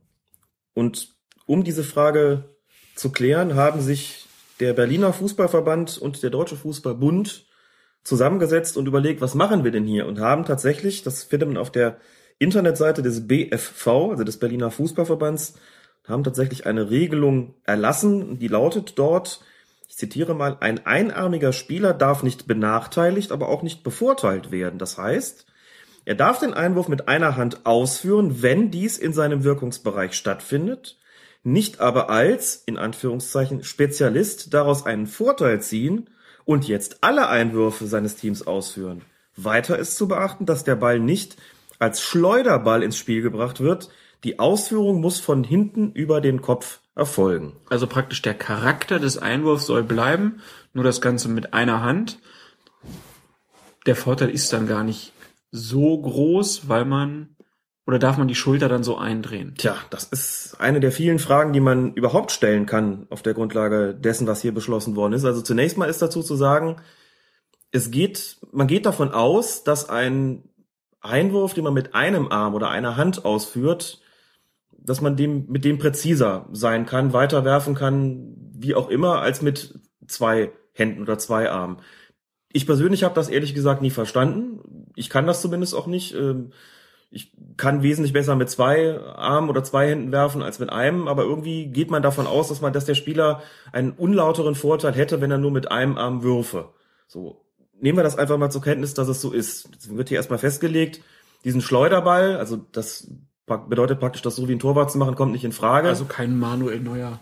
Genau, kein, Wurf. kein 50 Meter Manuel Neuer Abwurf, das, das präziser, oder zumindest, dass man damit weiterwerfen kann, äh, als mit zwei Hand, das ist nur vorstellbar, das liegt auch auf der Hand. Aber ob ich sozusagen einen Einwurf im herkömmlichen Sinne mit einem Arm schneller aus oder besser ausführen kann als mit zweien, weiß ich nicht. Aber davon geht man aus, wie ich weiß. So, und jetzt sagt der DFB und der, der Berliner Fußballverband sagen also, in seinem Wirkungsbereich darf er die ausführen, aber er darf nicht irgendwie hinlaufen und äh, dann sozusagen da. Also Wirkungsbereich heißt, der Spieler spielt vielleicht rechts hinten. Ja. Dann darf er auf der rechten Seite Einwürfe mhm. machen. Er darf jetzt aber nicht auf die linke Seite wechseln, so, genau. wenn dort ein Einwurf beispielsweise am gegnerischen Strafraum ist Ja. und den Ball dann wie ja, das viele Einwurfspezialisten Mhm. dann ja machen, weit in den Strafraum wie eine Flanke praktisch äh, praktizieren. Das ist ihm äh, so habe ich das verstanden. nicht genau. zugesagt. Ist ja dann aber auch schon wieder eine Diskriminierung. Finde ich auch ausgesprochen schwierig. Ich möchte auch nicht in der Haut des Schiedsrichters stecken, der das dann durchsetzen soll, wenn er sieht, dass der rechte Verteidiger mit einem Arm dann nach äh, links vorne gelaufen kommt und dann musst du dem sagen, nee, du jetzt nicht. Aber man sagt- könnte ja dem auch, kann man den Schiri ja sagen, nee, wir haben gewechselt, ich spiele jetzt links vorne. Zum Beispiel, ja. Also das, da kommen wir schon in so eine, in so einen Bereich rein. Das ist ja kaum noch von, da kann man ja kaum noch von Spielräumen reden. Das ist ja dann, also Konfliktpotenzial, das doch ausgesprochen ungünstig ist. Also das möchte ich mal sehen, wie man sowas durchgesetzt bekommt, wenn der, vor allem wenn der Spieler dann vollkommen zurecht, wie du sagst, dann auch, auch kommt und sagt, naja, ich habe jetzt die Position gewechselt, ich bleibe jetzt mal eine Weile hier. Das ist mein Wirkungsbereich. Was wollen Sie denn, Schiedsrichter? So, also das, glaube ich, geht so nicht, dass man da so ein, so eine derartig äh, schwammige Regel äh, verfasst. Also wie gesagt, nichts gegen Spielräume, niemals, aber das äh, finde ich doch so ein bisschen seltsam. Man merkt dem Ganzen so ein bisschen, dass Anders ihn irgendwie unwohl dabei gewesen ist, nach dem Motto, ja klar, wir können ihn nicht benachteiligen, aber Einen Vorteil soll er jetzt auch nicht haben. jetzt kommt dann sofort dieses Ding, was, der könnte ja auch einen Vorteil davon haben. Naja gut, der mag vielleicht irgendwie in Anführungszeichen körperbehindert sein, aber dass der jetzt irgendwie noch Kapital draus schlägt, das kann auch nicht sein. Finde ich komisch, ehrlich gesagt. Ja. Also so, ähm, das mir bleibt da auch ein sehr ungutes Gefühl, muss ich sagen, als ich das gelesen habe, dachte, ah, einerseits haben sie es geregelt, aber wie sie es gemacht haben, so, ja, der könnte das ja ausnutzen. Ich weiß nicht. Also da denke ich, wenn das doch so ist, ähm, soll er das doch so ausführen, wie er das kann. Das mit den Spezialisten muss man sagen, also ähm, Jonas, der die Frage gestellt hatte, dann auch noch weiter argumentiert hat, gesagt, na ja, aber es gibt doch auch andere äh, Einwurfspezialisten, die nicht auf dieser Position spielen oder sozusagen ihren Wirkungskreis dann verlassen. Ähm, da muss man dazu sagen, der Unterschied zu dem Einnahmigen wäre, dass die ähm, nicht aus einer körperlichen Besonderheit sozusagen einen Vorteil ziehen, sondern einfach nur im Rahmen der geltenden Einwurfregel eben besonders weit werfen können. Ähm, das würde es quasi unterscheiden davon, dass man eben eine Ausnahme von der Regel macht und sagt, du hast zwar nur einen Arm und du kannst nur einen benutzen zum Einwurf. Insofern weichst du davon ab, aber daraus darf dir irgendwie kein Vorteil äh, entstehen. Also ich finde es seltsam, würde diese Einschränkung eigentlich nicht machen wollen und einfach da sagen und das auch nicht dem Schiedsrichter äh, überlassen, sondern einfach sagen, ja klar, darf der den Einwurf ausführen, bitte hinter dem Kopf, also nicht irgendwie schleudern, sondern wirklich werfen. So, ähm, der muss ja auch irgendwie das Gleichgewicht halten, das darf der machen, jederzeit und an jedem Ort und damit ist es auch gut. So, und wenn daraus jetzt irgendeine Form von Vorteil entsteht, mein Güte, dann ist das halt so. Äh, andere bringen ja auch technische Fertigkeiten äh, mit, die sie von anderen abheben, dann ist das halt mal bei einem Spieler, der sonst, glaube ich, eher Nachteile davon hat, gegenüber Menschen mit zwei Armen auf dem Fußballplatz, warum soll er da jetzt keinen, kann nicht mal einen Vorteil haben? Also das ist mir nicht so verständlich, warum er die, diese Einschränkung hier so getroffen hat. Also wird der Kölner Lehrwart demnächst den DFB nochmal anschreiben. Wäre zu überlegen, ja. Dann gab es eine Frage von Adonis. Ich komme etwas verspätet auf die Folge mit der Biografie von Hans E. Lorenz zurück. Da ging es darum, dass ähm, es ja diese Schiedsgerichtsverhandlung zum Phantomtor äh, gab und der Vorsitzende Hans E. Lorenz war. Ganz abgesehen vom konkreten Fall und Alex Entschuldigung, hatte ich schon grundsätzlich den Eindruck, dass zumindest aus der Schiedsrichterperspektive eher kritische Töne zu den Sportgerichten und ihren Entscheidungen kommen, die nicht immer nachvollzogen werden können. Vielleicht mal grundsätzlich und ganz von konkreten Situationen losgelöst gefragt, stimmt der Eindruck? Und wenn ja, woran liegt das?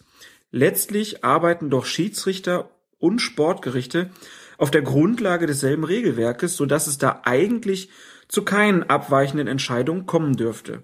Es ziehen doch alle am selben Strang. In gewisser Hinsicht kann man das ja dem Verhältnis von Polizisten zu den ordentlichen Strafgerichten vergleichen. Da habe ich aber noch nie von vergleichbaren Spannungen gehört. Gut, jetzt können wir erstmal direkt als Einwand sagen, ich denke, es gibt viele Polizisten, die Leute hinter Schloss und Riegel bringen und dann nicht damit einverstanden sind, dass bestimmte Leute nach kurzer Zeit wieder aus dem Gefängnis kommen, beziehungsweise gar nicht drin bleiben müssen. Also vielleicht ist das nicht das ganz gute Beispiel, aber auf die Frage wollen wir trotzdem mal eingehen. Erstmal der Eindruck von Adonis. Stimmt das? Gibt's da gewisse Spannungen zwischen Schiedsrichtern und Schiedsgerichten?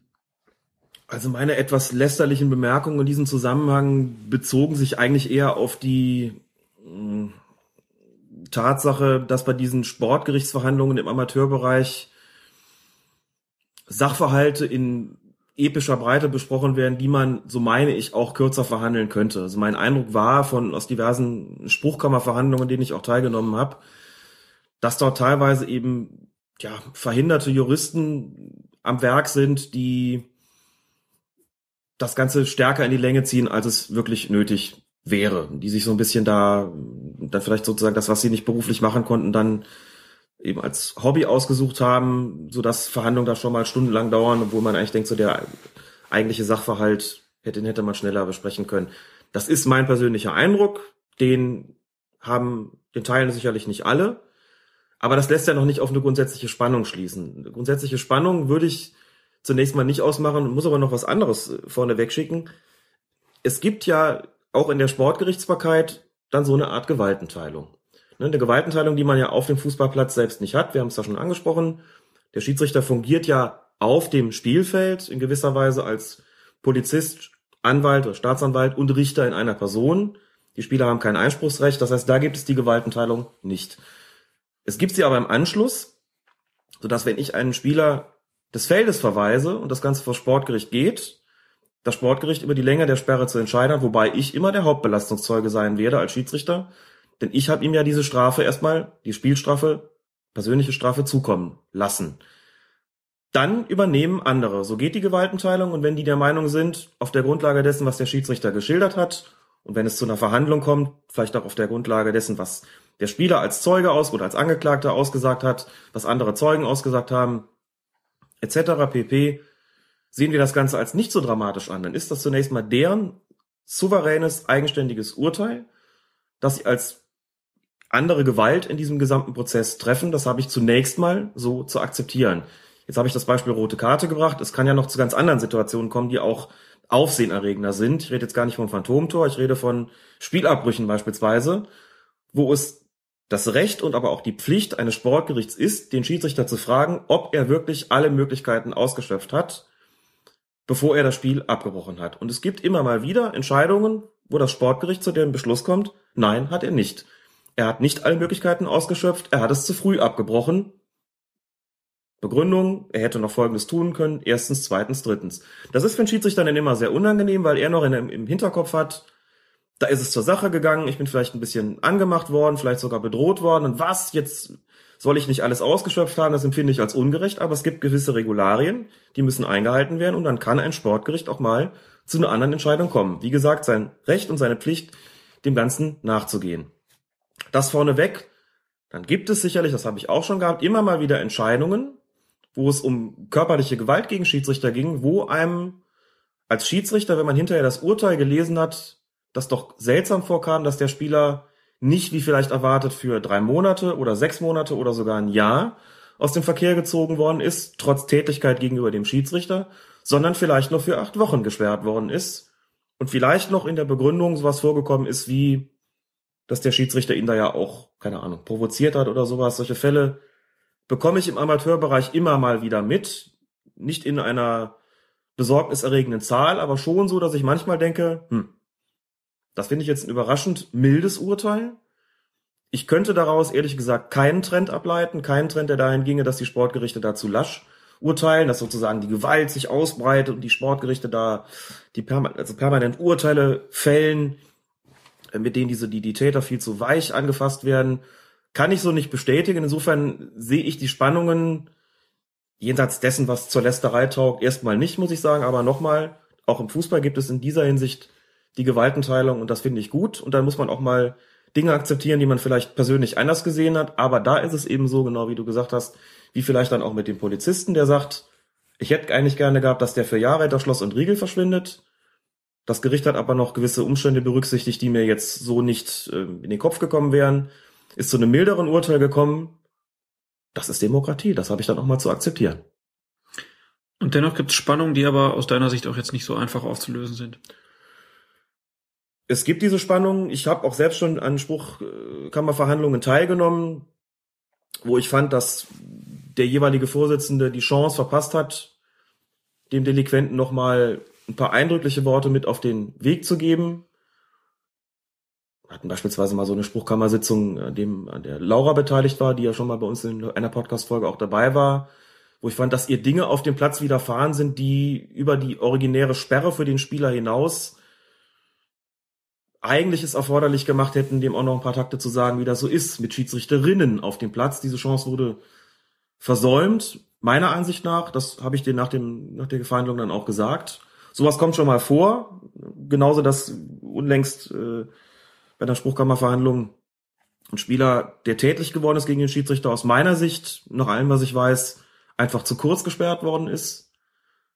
Darüber kann man sprechen und sollte das Überhand nehmen oder sollte man den Eindruck haben, dass das Überhand nimmt, dann wird man sicherlich auch darüber sprechen, auch mit den entsprechenden Instanzen da in Kontakt treten. Aber wie gesagt, grundsätzlich gibt's diese Gewaltenteilung und umgekehrt mischen sich ja auch die Sportgerichte nicht ohne weiteres in Schiedsrichterwesen ein. Da geht ja auch nicht irgendwie der Spruchkammervorsitzende dann hin und sagt, ihr zeigt alle viel zu schnell rot. So. Und wenn die das Gefühl haben, da werden zu schnell Spiele abgebrochen, ne, die sehen das halt auf der Grundlage ihrer Spielberichte und sagen, wir haben jetzt hier irgendwie acht Fälle und in fünf davon sind wir der Meinung, da war der Schiedsrichter zu schnell, da hätte er noch eine Chance gehabt, seine Möglichkeiten auszuschöpfen. Ist es auch in Ordnung? Natürlich, wenn die mal sagen, wollt ihr nicht mal mit denen sprechen, wollt ihr nicht mal in der Fortbildung darauf hinweisen, was es für Möglichkeiten gibt. Wir haben das Gefühl, da besteht Nachschulungsbedarf, dann ist das okay. Natürlich sagt man ihnen umgekehrt, auf dem kleinen Dienst will ich auch schon mal immer, Jetzt haben wir drei Fälle gehabt, da ist einer gehauen worden und die sind alle nur für vier oder sechs Wochen aus dem Verkehr gezogen worden. Meint ihr nicht, ihr solltet mal genauer hinschauen, was da so passiert? Auf dem Weg passiert das, aber insofern ist es aus meiner Sicht erstmal in Ordnung. Kann allerdings äh, da auch nur sprechen für den Bereich Köln, Mittelrhein, wie es in anderen Kreisen und Landesverbänden aussieht, das weiß ich auch nicht so genau. Und äh, auf DFB-Ebene haben wir das natürlich immer mal wieder, dass es heißt, was, drei Spiele für das bisschen? Da guckt man sich die Regularien an, denkt sich, na gut, äh, weiß man jetzt auch nicht so genau. Aber wir sind daran und dabei, uns ein Mitglied des DFB-Kontrollausschusses vielleicht zu besorgen, der uns Rede und Antwort steht. Zu besorgen, das klingt, klingt gut. Klingt nach Einkauf, ne? Also du, Nein, wir, wir gibt, haben Kontakt aufgenommen. es gibt Gespräche, es steht noch nicht fest, aber ich habe durchaus Hoffnung, dass wir da vielleicht tatsächlich mal jemanden aus diesem Gremium zum Interview bekommen und ihn dann auch bestimmte Dinge einfach fragen können. So viel vielleicht dazu. So viel von deiner Stelle. Und wenn ihr irgendwelche Erlebnisse, Erfahrungen habt, vielleicht auch selber so einer Spruchkammer vorsitzt, dann meldet euch doch einfach in den Kommentaren unter dieser Folge. Nehmen wir dann auch immer gerne auf. Kommen wir zur nächsten Frage. Die kommt von Gunnar Schmidt. Der ist äh, bei Twitter unter anderem als Stehblock unterwegs und schreibt auch einen wunderbaren äh, Blog. Äh, und er schreibt uns, beim Nachlesen der Regel 4 bemerkte ich folgenden Satz. Jeder Torwart unterscheidet sich in der Farbe der Sportkleidung von den anderen Spielern, vom Schiedsrichter und von den Schiedsrichterassistenten. Hieß es nicht kürzlich, circa Folge 37 oder 38, dass es nicht nötig sei, dass sich Torwart und Schiedsrichter farblich voneinander unterscheiden? Anders war, glaube ich, ein Spiel, in dem sowohl Torwart als auch Schiedsrichter komplett gelb gekleidet waren. Das war ein Spiel bei Union Berlin. Und da hattest du noch gesagt, na ja, zwischen Torwart und Schiedsrichter, die kommen sich ja nicht so oft ins Gehege, da wäre das schon okay. Genau, und in der Regel steht's anders drin. Ich schätze das sehr, dass unsere Hörer die Regeln nachlesen. Tolle Sache. In der Tat steht es dort anders drin, aber aus den genannten Gründen, nämlich weil sich Torhüter und Schiedsrichter beziehungsweise Assistenten normalerweise nicht ins Gehege kommen und deshalb auch keine Verwechslungsgefahr hinsichtlich der Trikotfarbe besteht, wird das Ganze nicht so eng gesehen, obwohl es eigentlich anders drin steht. Es ist also mehr eine, eine Sollbestimmung geworden als eine Mussbestimmung, auch bedingt dadurch, dass durch die vielfältigen Farbkombinationen von Mannschaften Torhütern und Schiedsrichtern das nicht immer zu gewährleisten ist, dass sich alle direkt voneinander unterscheiden oder hundertprozentig voneinander unterscheiden. Deswegen wird das inzwischen, was die Torwartkleidung betrifft, nicht mehr ganz so eng gesehen. Vielleicht passend noch dazu die Frage von Marco Schmidt. Ist die Farbe der Handschuhe eigentlich auch geregelt? Da habe ich nachgeschaut nochmal und die Farbe der Handschuhe ist bislang nicht geregelt. Das heißt, Was ist da los? was ist da los? Ja, das äh, Sodom und Gomorra. darf nicht offen bleiben, genau. Also geregelt ist, wie wir alle wissen, dass die Farbe der Unterziehhose, die, Farbe der, nein, die Hauptfarbe der Hose haben muss. Deswegen darf eben Iron Robben auch keine graue Schlabberhose oder keine graue Unterziehhose mehr tragen, sondern die muss dann dementsprechend bei Bayern rot oder weiß sein. Das ist zum einen geregelt. Das zweite ist, dass diese Unterzieh ähm, Leibchen auch die Farbe der, die Hauptfarbe des Hemdes haben müssen. Also zwischen tragen ja viele Spieler keine langärmeligen Trikots mehr, sondern kurzärmelige und ziehen drunter ein Longsleeve an. Und der Ärmel muss dann eben die Hauptfarbe des Trikots haben. Diese beiden Sachen sind geregelt. Weiterhin dieser Tape-Streifen unten am Stutzen, das machen ja auch viele, sich die Knöchel da so abzukleben. Auch dieser Tape-Streifen muss eigentlich die Farbe haben, die er bedeckt. Wenn ich also blaue Stutzen habe, dann muss das Tape dann auch blau sein. Das hat man auch geregelt. So, und jetzt fragt man sich, wenn sie schon die Tape-Farbe regeln an den Stutzen, wieso nicht die Handschuhe? Ne? Mario Götz hat das in, in Moskau schon so ein bisschen vorweggenommen, indem er weiße Handschuhe angezogen hat. Sieht man, glaube ich, auch selten. Die meisten spielen irgendwie in schwarz oder dann so eine in der Trikotfarbe. Aber auf Kunstrasen ist ja nicht so schlimm, da werden die dann nicht grün. Richtig, insofern kann man auch weiße Handschuhe tragen. Nein, also es ist meines Wissens noch nicht geregelt, aber ich würde fast vermuten, dass das in den nächsten Jahren geändert wird. Und wo wir beim Thema sind, warum müssen denn die Schuhe nicht dieselbe Farbe wie die Stutzen zum Beispiel haben? Warum dürfen erwachsene Männer mit pinken Schuhen durch die Gegend rennen? Darf ich meine Verschwörungstheorie loswerden? Ja, sehr- ich ja ganz selten. Sehr gern. Ich glaube, das ist die Sportartikelindustrie schuld. Scheiße. Da geht man, glaube ich, nicht dran. Aber ist doch eigentlich ein Unding, ne? Alles geregelt, aber untenrum dürfen sie anziehen, was sie wollen. Ich bin nur für die Schiedsrichter zuständig und da greife ich ein, wenn ich sehe, dass ein Schiedsrichter oder eine Schiedsrichterin in Schuhen auf den Platz kommt, die eine andere Hauptfarbe haben als schwarz. Aber da steht auch nirgends, dass das so sein muss. Nein, das steht nicht so. Da ist einfach nur die Anweisung, das gehört sich bitte so, weil ein Schiedsrichter einfach nicht auffallen soll. Ne? Das heißt, man hat schon bei der Trikotfarbe vor etwas mehr als 20 Jahren nachgegeben und gesagt, die sollen jetzt auch mal was anderes tragen dürfen als schwarz. Ansonsten steht ein Schiedsrichter bitte nicht im Mittelpunkt, auch nicht optisch. Und ein Schiri, der in Flieder und Orange an den Schuhen mit den Schuhen auftritt. Mit Edgar Davids Brille. Mit Edgar Davids Brille und dann irgendwie Grütze pfeift. Ähm, da sagen dann alle, du hast die Schuhe schön, aber pfeifen kannst du nicht. Und um das zu vermeiden, ist es immer besser, unauffällig auf den Platz zu gehen. Und deswegen sollten die Schuhe schwarz sein, so wie Marc van Bommel das immer vertreten hat. Ich habe auch mal gesagt, bunte Schuhe mache ich nicht. Ich spiele immer in schwarz. Ich würde gerne mehr wieder schwarze Schuhe sehen. Meinst du, wie die auffallen auf einmal? Das ist übrigens auch so eine, ich glaube, das haben wir schon mal gesagt, so eine Renaissance auch bei den, bei den Schiedsrichtertrikots. Ähm, nachdem, ganz am Anfang gab's ja grün, dann gab's rot, dann gab's auch noch blau dazu und irgendwann haben die ersten gesagt, wir gehen jetzt doch wieder zu schwarz zurück. Irgendwie war das so dieses Ding, nee, jetzt ist auch wieder gut. War gar nicht irgendwie retro, sondern nee, irgendwie ist schwarz doch die Schiedsrichterfarbe. Ich habe jetzt irgendwie so ein bisschen die Nase voll. Ging mir übrigens auch so. Am Anfang war super, bunte Trikots, alles sehr damit, ziehe ich super gerne an. Und irgendwann habe ich, wenn ich konnte, schwarz getragen. Das war mir irgendwie näher und fand ich irgendwie schöner. Sie hören den Mode-Podcast Colinas Erben und wir kommen zur nächsten Frage und die kommt von Thomas Poppe. Der hat ähm, hier eine Szene aus seinem eigenen Fußballspiel mal geschildert. Wir spielten mit der zweiten Mannschaft des VfB Eichenbühl gegen die zweite Mannschaft der Sportfreunde Schneeberg. In der 80. Minute pfiff der Schiri Freistoß gegen uns, weil einer unserer Jungs auf matschigen Platz ausrutschte und in den Gegner schlitterte. Allerdings lange nachdem der Ball aus war. Also erklärte ich dem Schiri, dass das Spiel nur mit Einwurf fortgesetzt werden kann, eine persönliche Strafe aber möglich sei. Er fragte mich daraufhin, ob ich dumm sei und die Regeln nicht kenne. In der 89. Minute hatten wir einen Freistoß aus 20 Metern. Weil ich schon mal einen schnell ausgeführt hatte, stellte sich ein Verteidiger des Gegners vor mich, fragte den Schiri, ob der Ball gesperrt sei und ging nach dem Ja des Schiris in die Mauer. Ich fragte, nachdem sich in Sachen Mauerabstand nichts tat, ob er sie stellen könne, worauf er mich mit Sie hätten mich darum bitten müssen, der Ball ist frei anfauchte. Der Abwehrspieler griff daraufhin ein und gab mir recht. Also stellte der Schiri die Mauer fünf, sechs Meter weg von mir. Ich sagte, könnten Sie die nicht noch etwas wegstellen? Das sind höchstens sechs Meter. Daraufhin sah ich die gelbe Karte wegen Meckerns und er sagte zu mir, na, dann misst doch mal nach. Also machte ich fünf normale Schritte und stand an der Mauer. Als Belohnung sah ich die gelb-rote Karte. Als ich den Schiri im Kabinengang um ein sachliches Gespräch bat, beschimpfte er mich erneut mehrfach und drohte damit, dass er mich längere Zeit aus dem Verkehr ziehen würde, wenn ich jetzt mein Maul nicht halte. Ist immer schwierig, wenn man das natürlich jetzt als Erfahrungsbericht eines Beteiligten mitbekommt. Ähm, aber wenn wir jetzt mal davon ausgehen, dass das Geschilderte wirklich so ist und wenn er jetzt sogar schreibt, dass der Gegner ihm recht gibt bei dem Mauerstellen, mhm. was würdest du mit einem Schiedsrichter machen, den du so beobachten würdest bei seiner Arbeit? Der hat natürlich dann offensichtlich Nachholbedarf in puncto Regelkenntnis. Das ist ja schon recht gravierend. Also nochmal, wir gehen davon aus, dass es alles so stimmt, wie es sich, ähm, wie es hier beschrieben worden ist.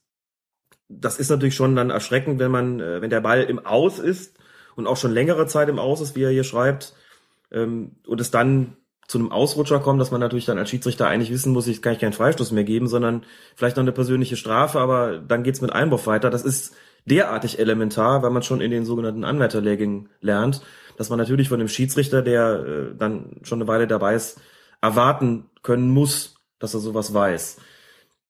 Das gleiche gilt für das Verhalten dann bei dem Freistoß. Das sind alles Sachen, die sind jetzt nicht besonders anspruchsvoll, die sind auch nicht irgendwie in der hintersten Ecke des Regelwerks zu finden, wo man sagt, naja gut, da muss man jetzt ein bisschen länger dabei sein, mehr wissen, öfter gefordert worden sein, sich mehr mit der ganzen Materie beschäftigen, um das zu wissen. So, das sind alles elementare Sachen. Muss dazu sagen, dass es, ich kenne es auch sozusagen in meinem Bereich, die Schiedsrichter, die am unregelmäßigsten zu den monatlichen Fortbildungen kommen, und das dann immer damit begründen, dass sie halt beruflich verhindert sind, familiär verhindert sind oder aus welchen Gründen auch immer nicht erscheinen können, dass das diejenigen sind, die dann auch auf dem Platz gewisse Probleme haben. Ne? Also wenn ich ein Jugendspiel mal wieder hab, hier im, im äh, Bereich des Fußballkreises Köln und krieg dann mit, da hat wieder einer eine gelb-rote Karte gezeigt, obwohl seit Jahren klar ist, im Jugendbereich in diesen Spielklassen gibt es nur die fünf Minuten Zeitstrafe, aber nicht gelb-rot. Danach guck und feststelle, naja gut, der nimmt doch an keiner Fortbildung teil seit seit einer ganzen Weile schon dann ist das natürlich ein Problem. So und ähm, Thomas Popper hat dann noch gefragt, was soll ich denn mit dem machen? Ich habe noch überlegt, ihn beim Verband anzuzeigen. Also ich kann das Bedürfnis natürlich nachvollziehen, wenn man so einen Ärger gehabt hat. Grundsätzlich bringt das natürlich nicht viel, auch äh, wenn man ja, das Bedürfnis verspürt, äh, das sich da irgendwie mitzuteilen. Also der jeweilige Schiedsrichterausschuss wird dann allenfalls noch sich Gedanken darüber machen können, sagen, na gut, wir haben jetzt hier eine subjektive Stellungnahme, je nachdem wird vielleicht der Schiedsrichter angeschrieben und bekommt das vorgelegt und dann wird dann gesagt, was sagst du denn dazu? Es wird natürlich die Gelegenheit gegeben, in den allermeisten Fällen schreibt er dann zurück, stimmt alles gar nicht. War nicht so, war anders, nämlich so. So, dann hat man Aussage gegen Aussage und was soll man damit machen? Na gut, aber man kann ja dann sagen, okay, hier gibt's jetzt einen, einen Vorfall, da hat vielleicht einer sogar Probleme mit den Regeln, dann Ja. müssen wir mal darauf achten, dass der auch nochmal einen Beobachter bekommt. ist so zweierlei. Das eine ist, dass es schon immer wieder auch Fälle gibt, wo Beschwerden kommen, wo man sagt, na ja, das ist auch ein Problemkandidat. Ne, Das ist jetzt nicht die erste Beschwerde, die kommt. Wir haben ihn auch vielleicht schon mal gesehen, wissen auch um seine Schwächen, aber irgendwie ist er halt sehr engagiert und pfeift gerne und den Wir kannst haben du auch so wenig. wir haben so wenig, den kannst du halt auch am Sonntagvormittag noch anrufen, der springt noch ein. Also irgendwie muss man halt das Ganze handeln. Das sind so die Problemchen im Amateurbereich, die man natürlich dann einfach auch hat. Dass sie nicht alle irgendwie Bundesliga pfeifen können, jo klar, aber es sind eben viele dabei, auf die kann und will man nicht verzichten. Bei anderen, die dann irgendwie unzuverlässig sind und zwei, dreimal in der Saison mit ihren Spielen nicht antreten, die werden natürlich gestrichen. Solche Leute kannst du natürlich dann nicht gebrauchen. Da kriegst du erst eine Abmahnung und dann bestellst du sie dir ein und redst mit denen und beim dritten Mal fliegen sie halt von der Liste runter. So hat ja keinen Sinn. Du kannst ja nicht permanent Schiedsrichter einsetzen, die da nicht dahin fahren und die Mannschaften stehen dann ohne Unparteiischen da. So, Ja. Dann hast du halt andere, die sind vielleicht auch schwerer zu handeln. Weiß nicht, wie es bei dem Kollegen jetzt hier gewesen ist. So, wie gesagt, man kriegt schon mal mit, der hat so seine Schwierigkeiten, komm, den, den beobachten wir jetzt noch mal oder wir sprechen mal mit dem und empfehlen ihm vielleicht so eine Nachschulung. Also man hat schon die Möglichkeit bei gewissen Eingaben nachzuvollziehen, wen betrifft das denn da gerade? So ist das ein regelmäßiger Teilnehmer, ist das ein zuverlässiger oder eher einer, ähm, der auf den man sich nicht ganz so verlassen kann? Insofern kann ich grundsätzlich den Mannschaften, den Spielern durchaus raten, Feedback zu geben, möglichst ohne Groll. Also auch wenn man äh, was erlebt hat, das einem nicht schmeckt, vielleicht noch einen Tag oder zwei sacken lassen und dann bitte in höflicher und, und sachlicher Form darstellen, was man für ein Problem gesehen zu haben glaubt und immer auch die Chance lassen, dass der andere sich noch äußert, dass man keine vernichtende Kritik da schreibt und dann wird der entsprechende Schiedsrichterausschuss der Sache schon noch nachgehen. Ja, bei uns sagen wir immer so schön, Kreisliga C, kriegt auch Kreisliga C Schiedsrichter, ne?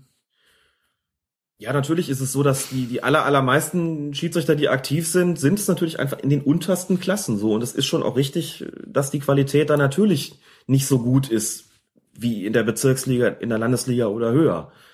Insofern ist der Spruch schon nicht ganz verkehrt, das ist schon, schon richtig, aber diese Spiele müssen auch geleitet werden und äh, dass man nicht für jedes Kreisliga C-Spiel einen Landesliga-Schiri bekommt, ist halt normal. Ne? Ich bin auch immer froh, wenn einer da ist, Ja. ähm, denn in den allermeisten Fällen machen sie das ja auch ganz ordentlich und man weiß ja auch vorher, dass man zum Beispiel keine große Abseitsfalle aufbauen muss, wenn einer ohne Assistenten zum Beispiel kommt. Dann haben wir eine Frage von Erik bekommen, der betreibt den Kinocast und twittert auch als Kinocast. Er stellt zwei Fragen. Die erste ist, gibt es eine Witterung, bei der es unspielbar wird? Ich meine jetzt nicht Niederschlag oder Platzverhältnisse, sondern die Temperatur, Wärme und Kälte. Zum Beispiel irgendwie sowas zwischen minus fünf bis plus 30 Grad kann man spielen. Gibt sowas.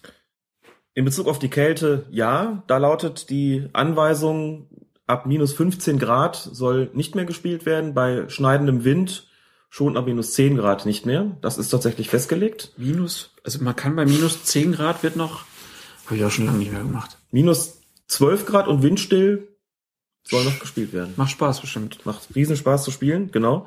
Also nach unten ist es tatsächlich festgelegt, gibt es einen, einen Grenzwert, nach oben hin nicht.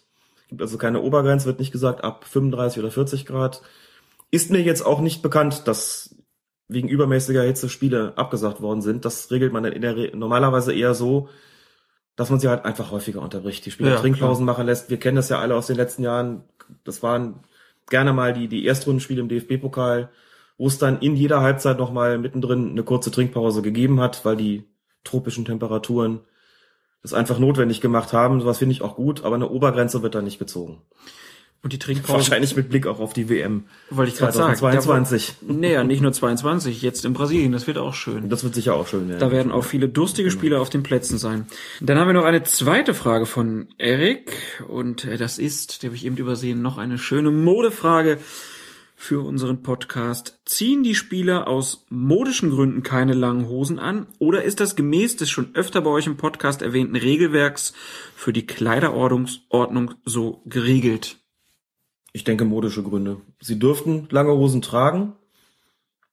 Man darf nur keine Einteiler tragen.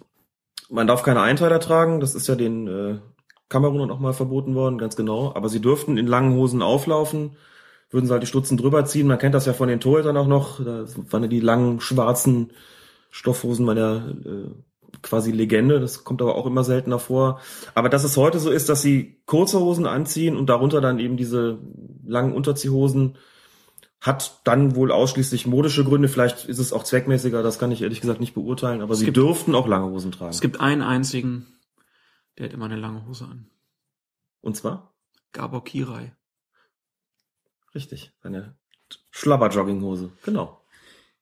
Damit auch diese Frage beantwortet, kommen wir zur Frage von Sir Henry. Was spricht eigentlich gegen den Einsatz von Assistenten an den bisher verwaisten Linien rechts, hinten und links vorn? Die würden eventuell mehr bringen als die beiden Hintertorassistenten.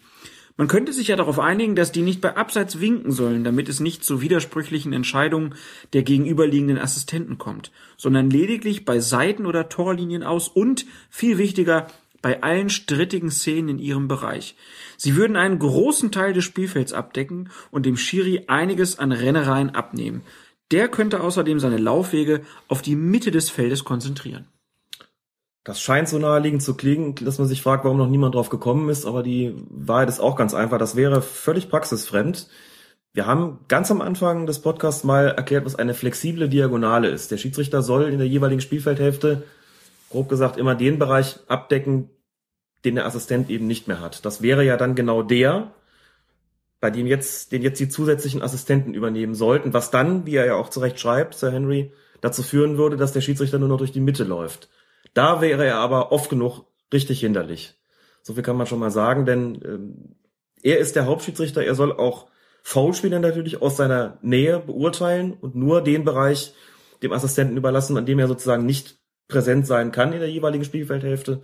Deswegen hat das schon seinen Sinn. Und wenn er dann nur noch durch die Mitte käme, weil vier Assistenten ja den anderen Bereich abdecken würden, dann hätte das zur Folge, dass er ständig im Weg stünde, denn es kommt ja auch vieles, passiert ja auch vieles in der Mitte. Und wenn wir jetzt einfach mal sagen, der Schiedsrichter läuft so wie Howard Webb einfach immer dahin, wo der Ball ist, ganz dicht dran. Und man würde jetzt trotzdem diese beiden Assistenten nochmal einführen, einfach so als Gedankenexperiment. Ähm, dann ist es doch einfach so, dass zehn Augen mehr sehen als sechs. Das kann man natürlich sagen. Das ist immer die Frage, wo man die Grenze setzen will. Auch die Torrichter sind ja nicht unumstritten. Deswegen gibt es halt internationale Spiele, bei denen sie dort platziert werden im UEFA-Bereich und bei der FIFA eben nicht so zwingend. Das ist dann halt so.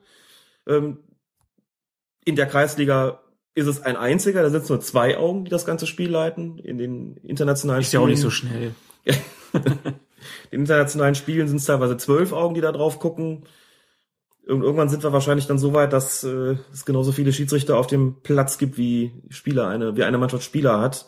Also du musst das jetzt gar nicht hier ins Lächerliche ziehen. Ist doch, man kann das doch mal, wenn wir jetzt zum Beispiel die Frage stellen, würdest du lieber Torlinienrichter oder zwei auf den Seiten haben? Was würdest du denn machen? Wenn ich das zur Auswahl habe, dann sage ich die Torrichter, denn die können in der größten Gefahrenzone auf dem Spielfeld, dem Strafraum, nicht nur gucken, ob der Ball im Tor war oder nicht, sondern auch was sonst noch da so passiert das sind ja auch Entscheidungen, die da getroffen werden, die heikel sind, die möglicherweise spielentscheidend sind. Deswegen finde ich es nachvollziehbar und auch richtig, den Fokus darauf zu richten. Ein Assistent noch zusätzlich auf der anderen Seite würde automatisch den gesamten Laufweg des Schiedsrichters äh, verändern. Muss halt ich nicht. Doch, müsste schon. Ansonsten stehen die sich ja dann, sind dann immer zwei Leute da auf der Seite. Sie haben ja auch den. Merkt ja keiner. Die stehen ja außerhalb, die Assistenten. Ja, aber das ist von der Art der Verständigung ähm, keine gute Idee, die sie da betreiben. Es ist ja auch bei den Torrichtern so, dass sie die irgendwann wieder wieder umgepflanzt haben. Ne? Die waren dann eine Zeit lang hinter dem äh, dem Assistenten gegenüberliegenden Pfosten. Das bedeutete für den Schiedsrichter aber den Laufweg komplett ändern zu müssen. Das wollten die auch nicht. Daraufhin hat man es wieder geändert. Jetzt stehen sie wieder sozusagen in der Nähe des jeweiligen Assistenten und gucken von da aus zu. Und jetzt der Gedanke dann noch einen weiteren da oben. Also das ist ja ein Bereich, den der Schiedsrichter, so wie er läuft mit seiner flexiblen Diagonale auch, Diagonale auch ganz gut abdecken kann. Ich meine nicht, dass es da noch einen zusätzlichen braucht und ich finde auch nicht, dass es wahnsinnig viele Fälle gibt, wo man jetzt spontan sagen würde, na also wenn da noch einer gestanden hätte, der hätte das aber auf jeden Fall gesehen. Und solange diese Notwendigkeit auch gar nicht besteht, sehe ich keine daran, keine dafür, das zu ändern. Lieber Sir Henry, ich hab's mit allen Mitteln versucht, hier Alex zu überzeugen. Leider war ich selber vielleicht auch nicht ganz so überzeugt. Ähm, aber ja, Alex, würdest du damit keinen Gefallen tun, da noch Assistenten hinzustellen? Dann haben wir über Twitter noch ähm, was bekommen. Cale Hill hat uns da geschrieben, die Augsburger Allgemeine schreibt, Gagelmann darf keine FC Augsburg-Spiele mehr pfeifen. Ist das üblich? Also in der Zeitung heißt es, Gagelmann werde bis auf weiteres keine Spiele mit Augsburger Beteiligung leiten. Dies sei Ergebnis eines Hintergrundgesprächs zwischen Augsburgs Manager Stefan Reuter, Schiedsrichterchef Herbert Fandl und Peter Gagelmann. Eine Stellungnahme des DFB oder des FCA gibt es bislang nicht. Und wird es auch nicht geben. Das ist so zumindest offiziell nicht üblich, denn natürlich gibt es das nicht, dass Vereine Schiedsrichter ablehnen können.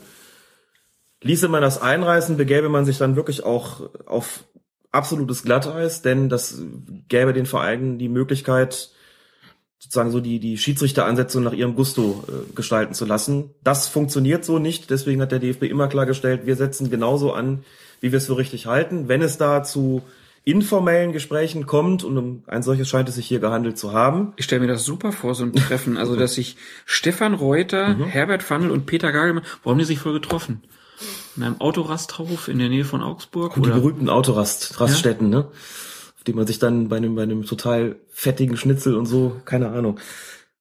Weiß ich nicht, vielleicht auch in der DFB-Zentrale ist auch noch. Oder skypt man schon. Ja, das wahrscheinlich. Oder mal ein schöner Hangout mit Herbert Fandel. genau.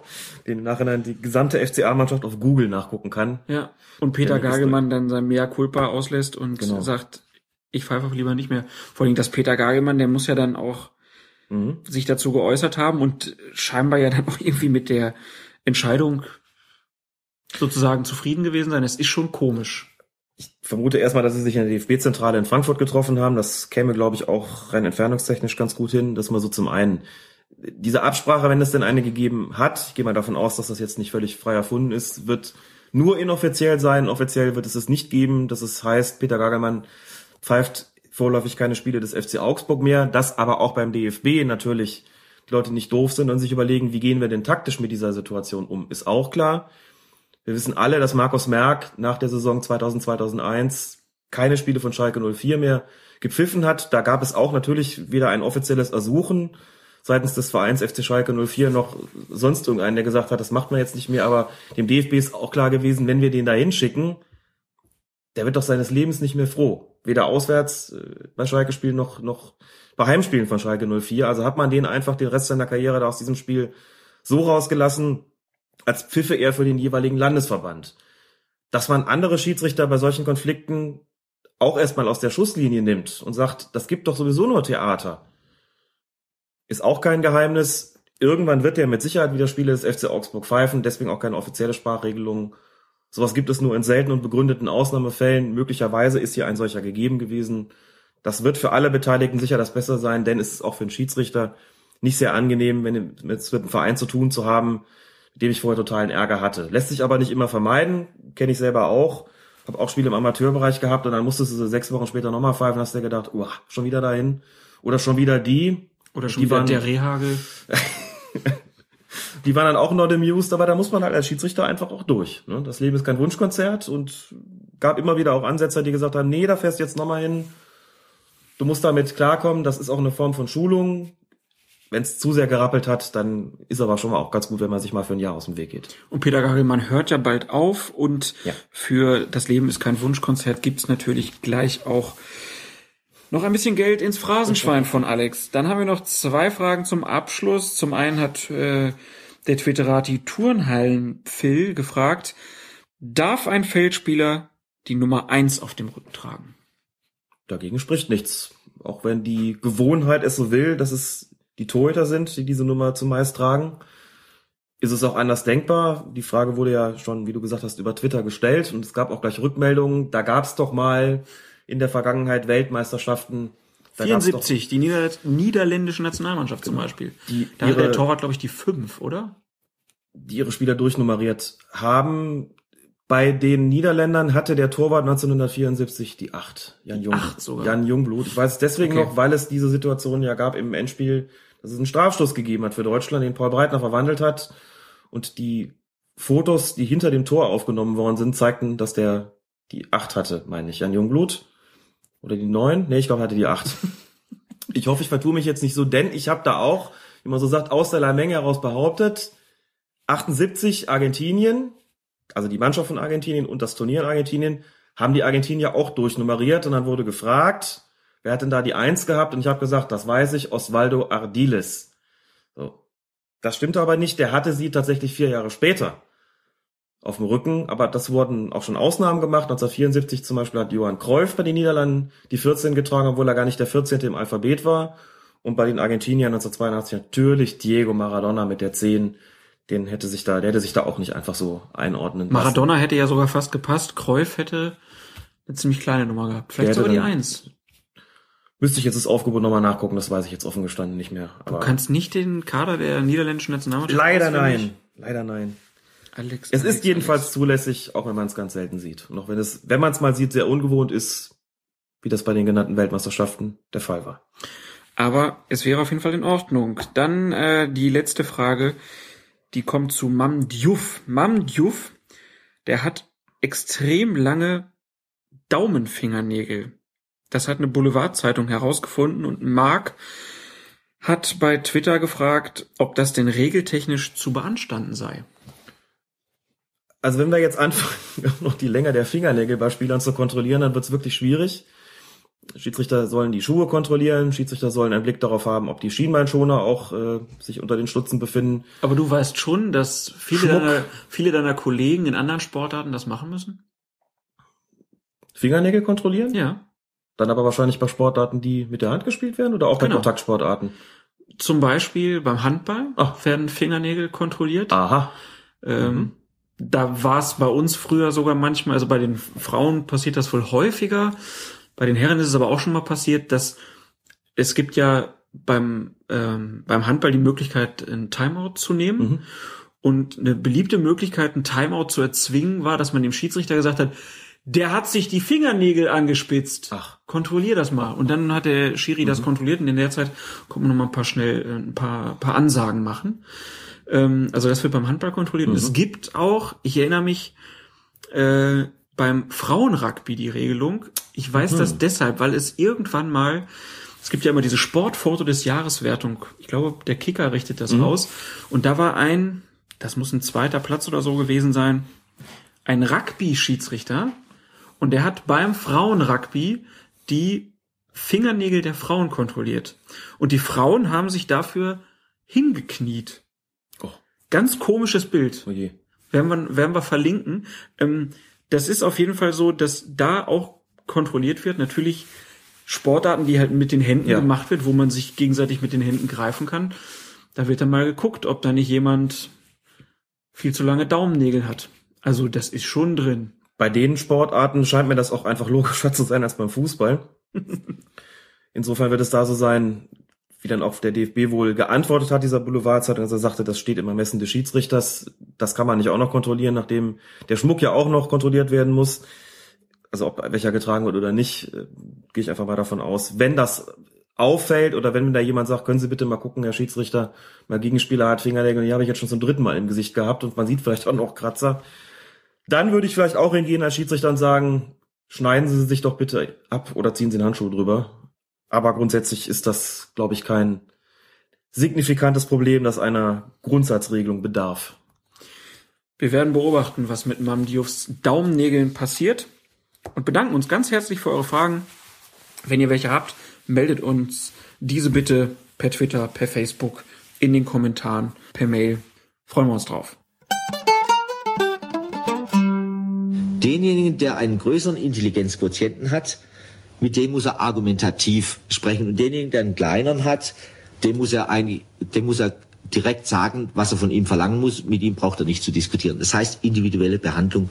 Und das, wenn ein Trainer das heute kann, dann hat er das Erfolgsrezept in der Tasche. Die 41. Folge von Colinas Erben neigt sich dem Ende. Wir haben wieder einen neuen Kandidaten für die dämlichste rote Karte dieser Saison. Wir hatten ja schon Serd Saliovic auf der Liste, der direkt nach einem verwandelten Elfmeter den Gegenspieler geohrfeigt hat. Und jetzt Mathis Bolli von Fortuna Düsseldorf, der hat seinen Gegenspieler Klingmann, nachdem die Szene eigentlich schon längst gelaufen war und es auch überhaupt keinen großen Konflikt war, einfach mal gewürgt. Furchtbar. Und dämlich. Und dämlich. Ich glaube, das meint man, wenn man sagt, er spielt gegen den Trainer. Und er hat um den Platzverweis gebettelt. Aber sowas von. Und dann haben wir noch einen Vorschlag vom DFL-Geschäftsführer Andreas Rettich hier rumliegen. Er hat nämlich für ein technisches Hilfsmittel plädiert, das über die Torlinientechnologie hinausgeht, nämlich Computerbrillen. Schiedsrichter sollten zum Beispiel Google Glass aufsetzen. Zur Begründung sagt er, wenn der Schiedsrichter in seiner Brille das sieht, was jeder Fernsehzuschauer auf der Couch sieht, dann ist ein wichtiges Argument gegen den Videobeweis, nämlich dass der Schiedsrichter auf dem Platz nicht mehr Herr des Verfahrens ist, erledigt. Er muss sich nicht auf irgendjemanden extern berufen oder auf eine Technik. Er könnte die Szene sofort bewerten. Tja. Was machen wir jetzt damit? Ja, bestellen. Unverzüglich. Frag mich dann, ist irgendwann mal, wow, das wird, gibt eine richtig großartige Ausrüstung. Google-Brille, Freistoßspray, Headset. Als Assistent hat man noch die Fahnen in der Hand. Demnächst brauchen die Schiedsrichter wirklich richtige Rucksäcke, so, ne? Es wird immer schwerer, dass die Ausrüstung, die sie damit auf den Platz bringen müssen. Ich habe ja letzte Woche gesagt, sie würden aussehen wie Ghostbusters. Mhm. Ich würde jetzt so weit gehen, mit diesen Google Glass Brillen sehen sie aus wie Universal Soldier. Sag das mal Herrn Rettich. Jean-Claude Van Damme. Genau. Also ich, ich finde es eine super Idee. Man sollte Schiedsrichter mit jeglichem techni technischem Equipment aus ähm, staffieren und vielleicht ja Drohnen. Oh, Drohnen ist auch eine super Sache, auf jeden Fall. Drohnen auf dem Fußballplatz. Die schwirren so oben drüber und filmen alles und dann kann er das direkt auf seinem Google Glass sehen, was denn da passiert. Mhm. Also, ich bin dafür. Und in der Kreisliga C ab und zu sogar bewaffnete Drohnen zu haben, ist auch gar keine schlechte Idee. Ne? Herr Feuerherd, trotz dieser Bemerkung, vielen lieben Dank, dass du wieder alle Fragen hier ausführlich beantwortet hast. Immer wieder gerne. Und du wolltest diesen Podcast gerne noch Leuten widmen, denn wir haben da was mitbekommen, was scheinbar so ein Trend ist, wo man Colinas Erben gerne hört. In der Badewanne. Wir widmen also diese Folge allen unseren Hörern, die uns in der Badewanne hören. Ja. Finde ich auch super. Kann man, kann man mal machen. Also, grüßt eure Enten und hört auch nächste Woche wieder rein bei Colinas Erben. So ein Beschiss, du, wir wird doch alles getan. Jetzt müssen wir erstmal ja, die ganze Kacke hier aufarbeiten. Auf wei, auf wei, auf wei.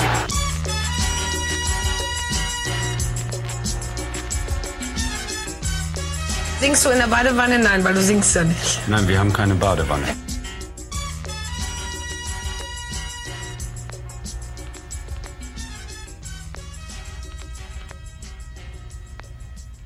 Colinas Erben, der Schiedsrichter-Podcast.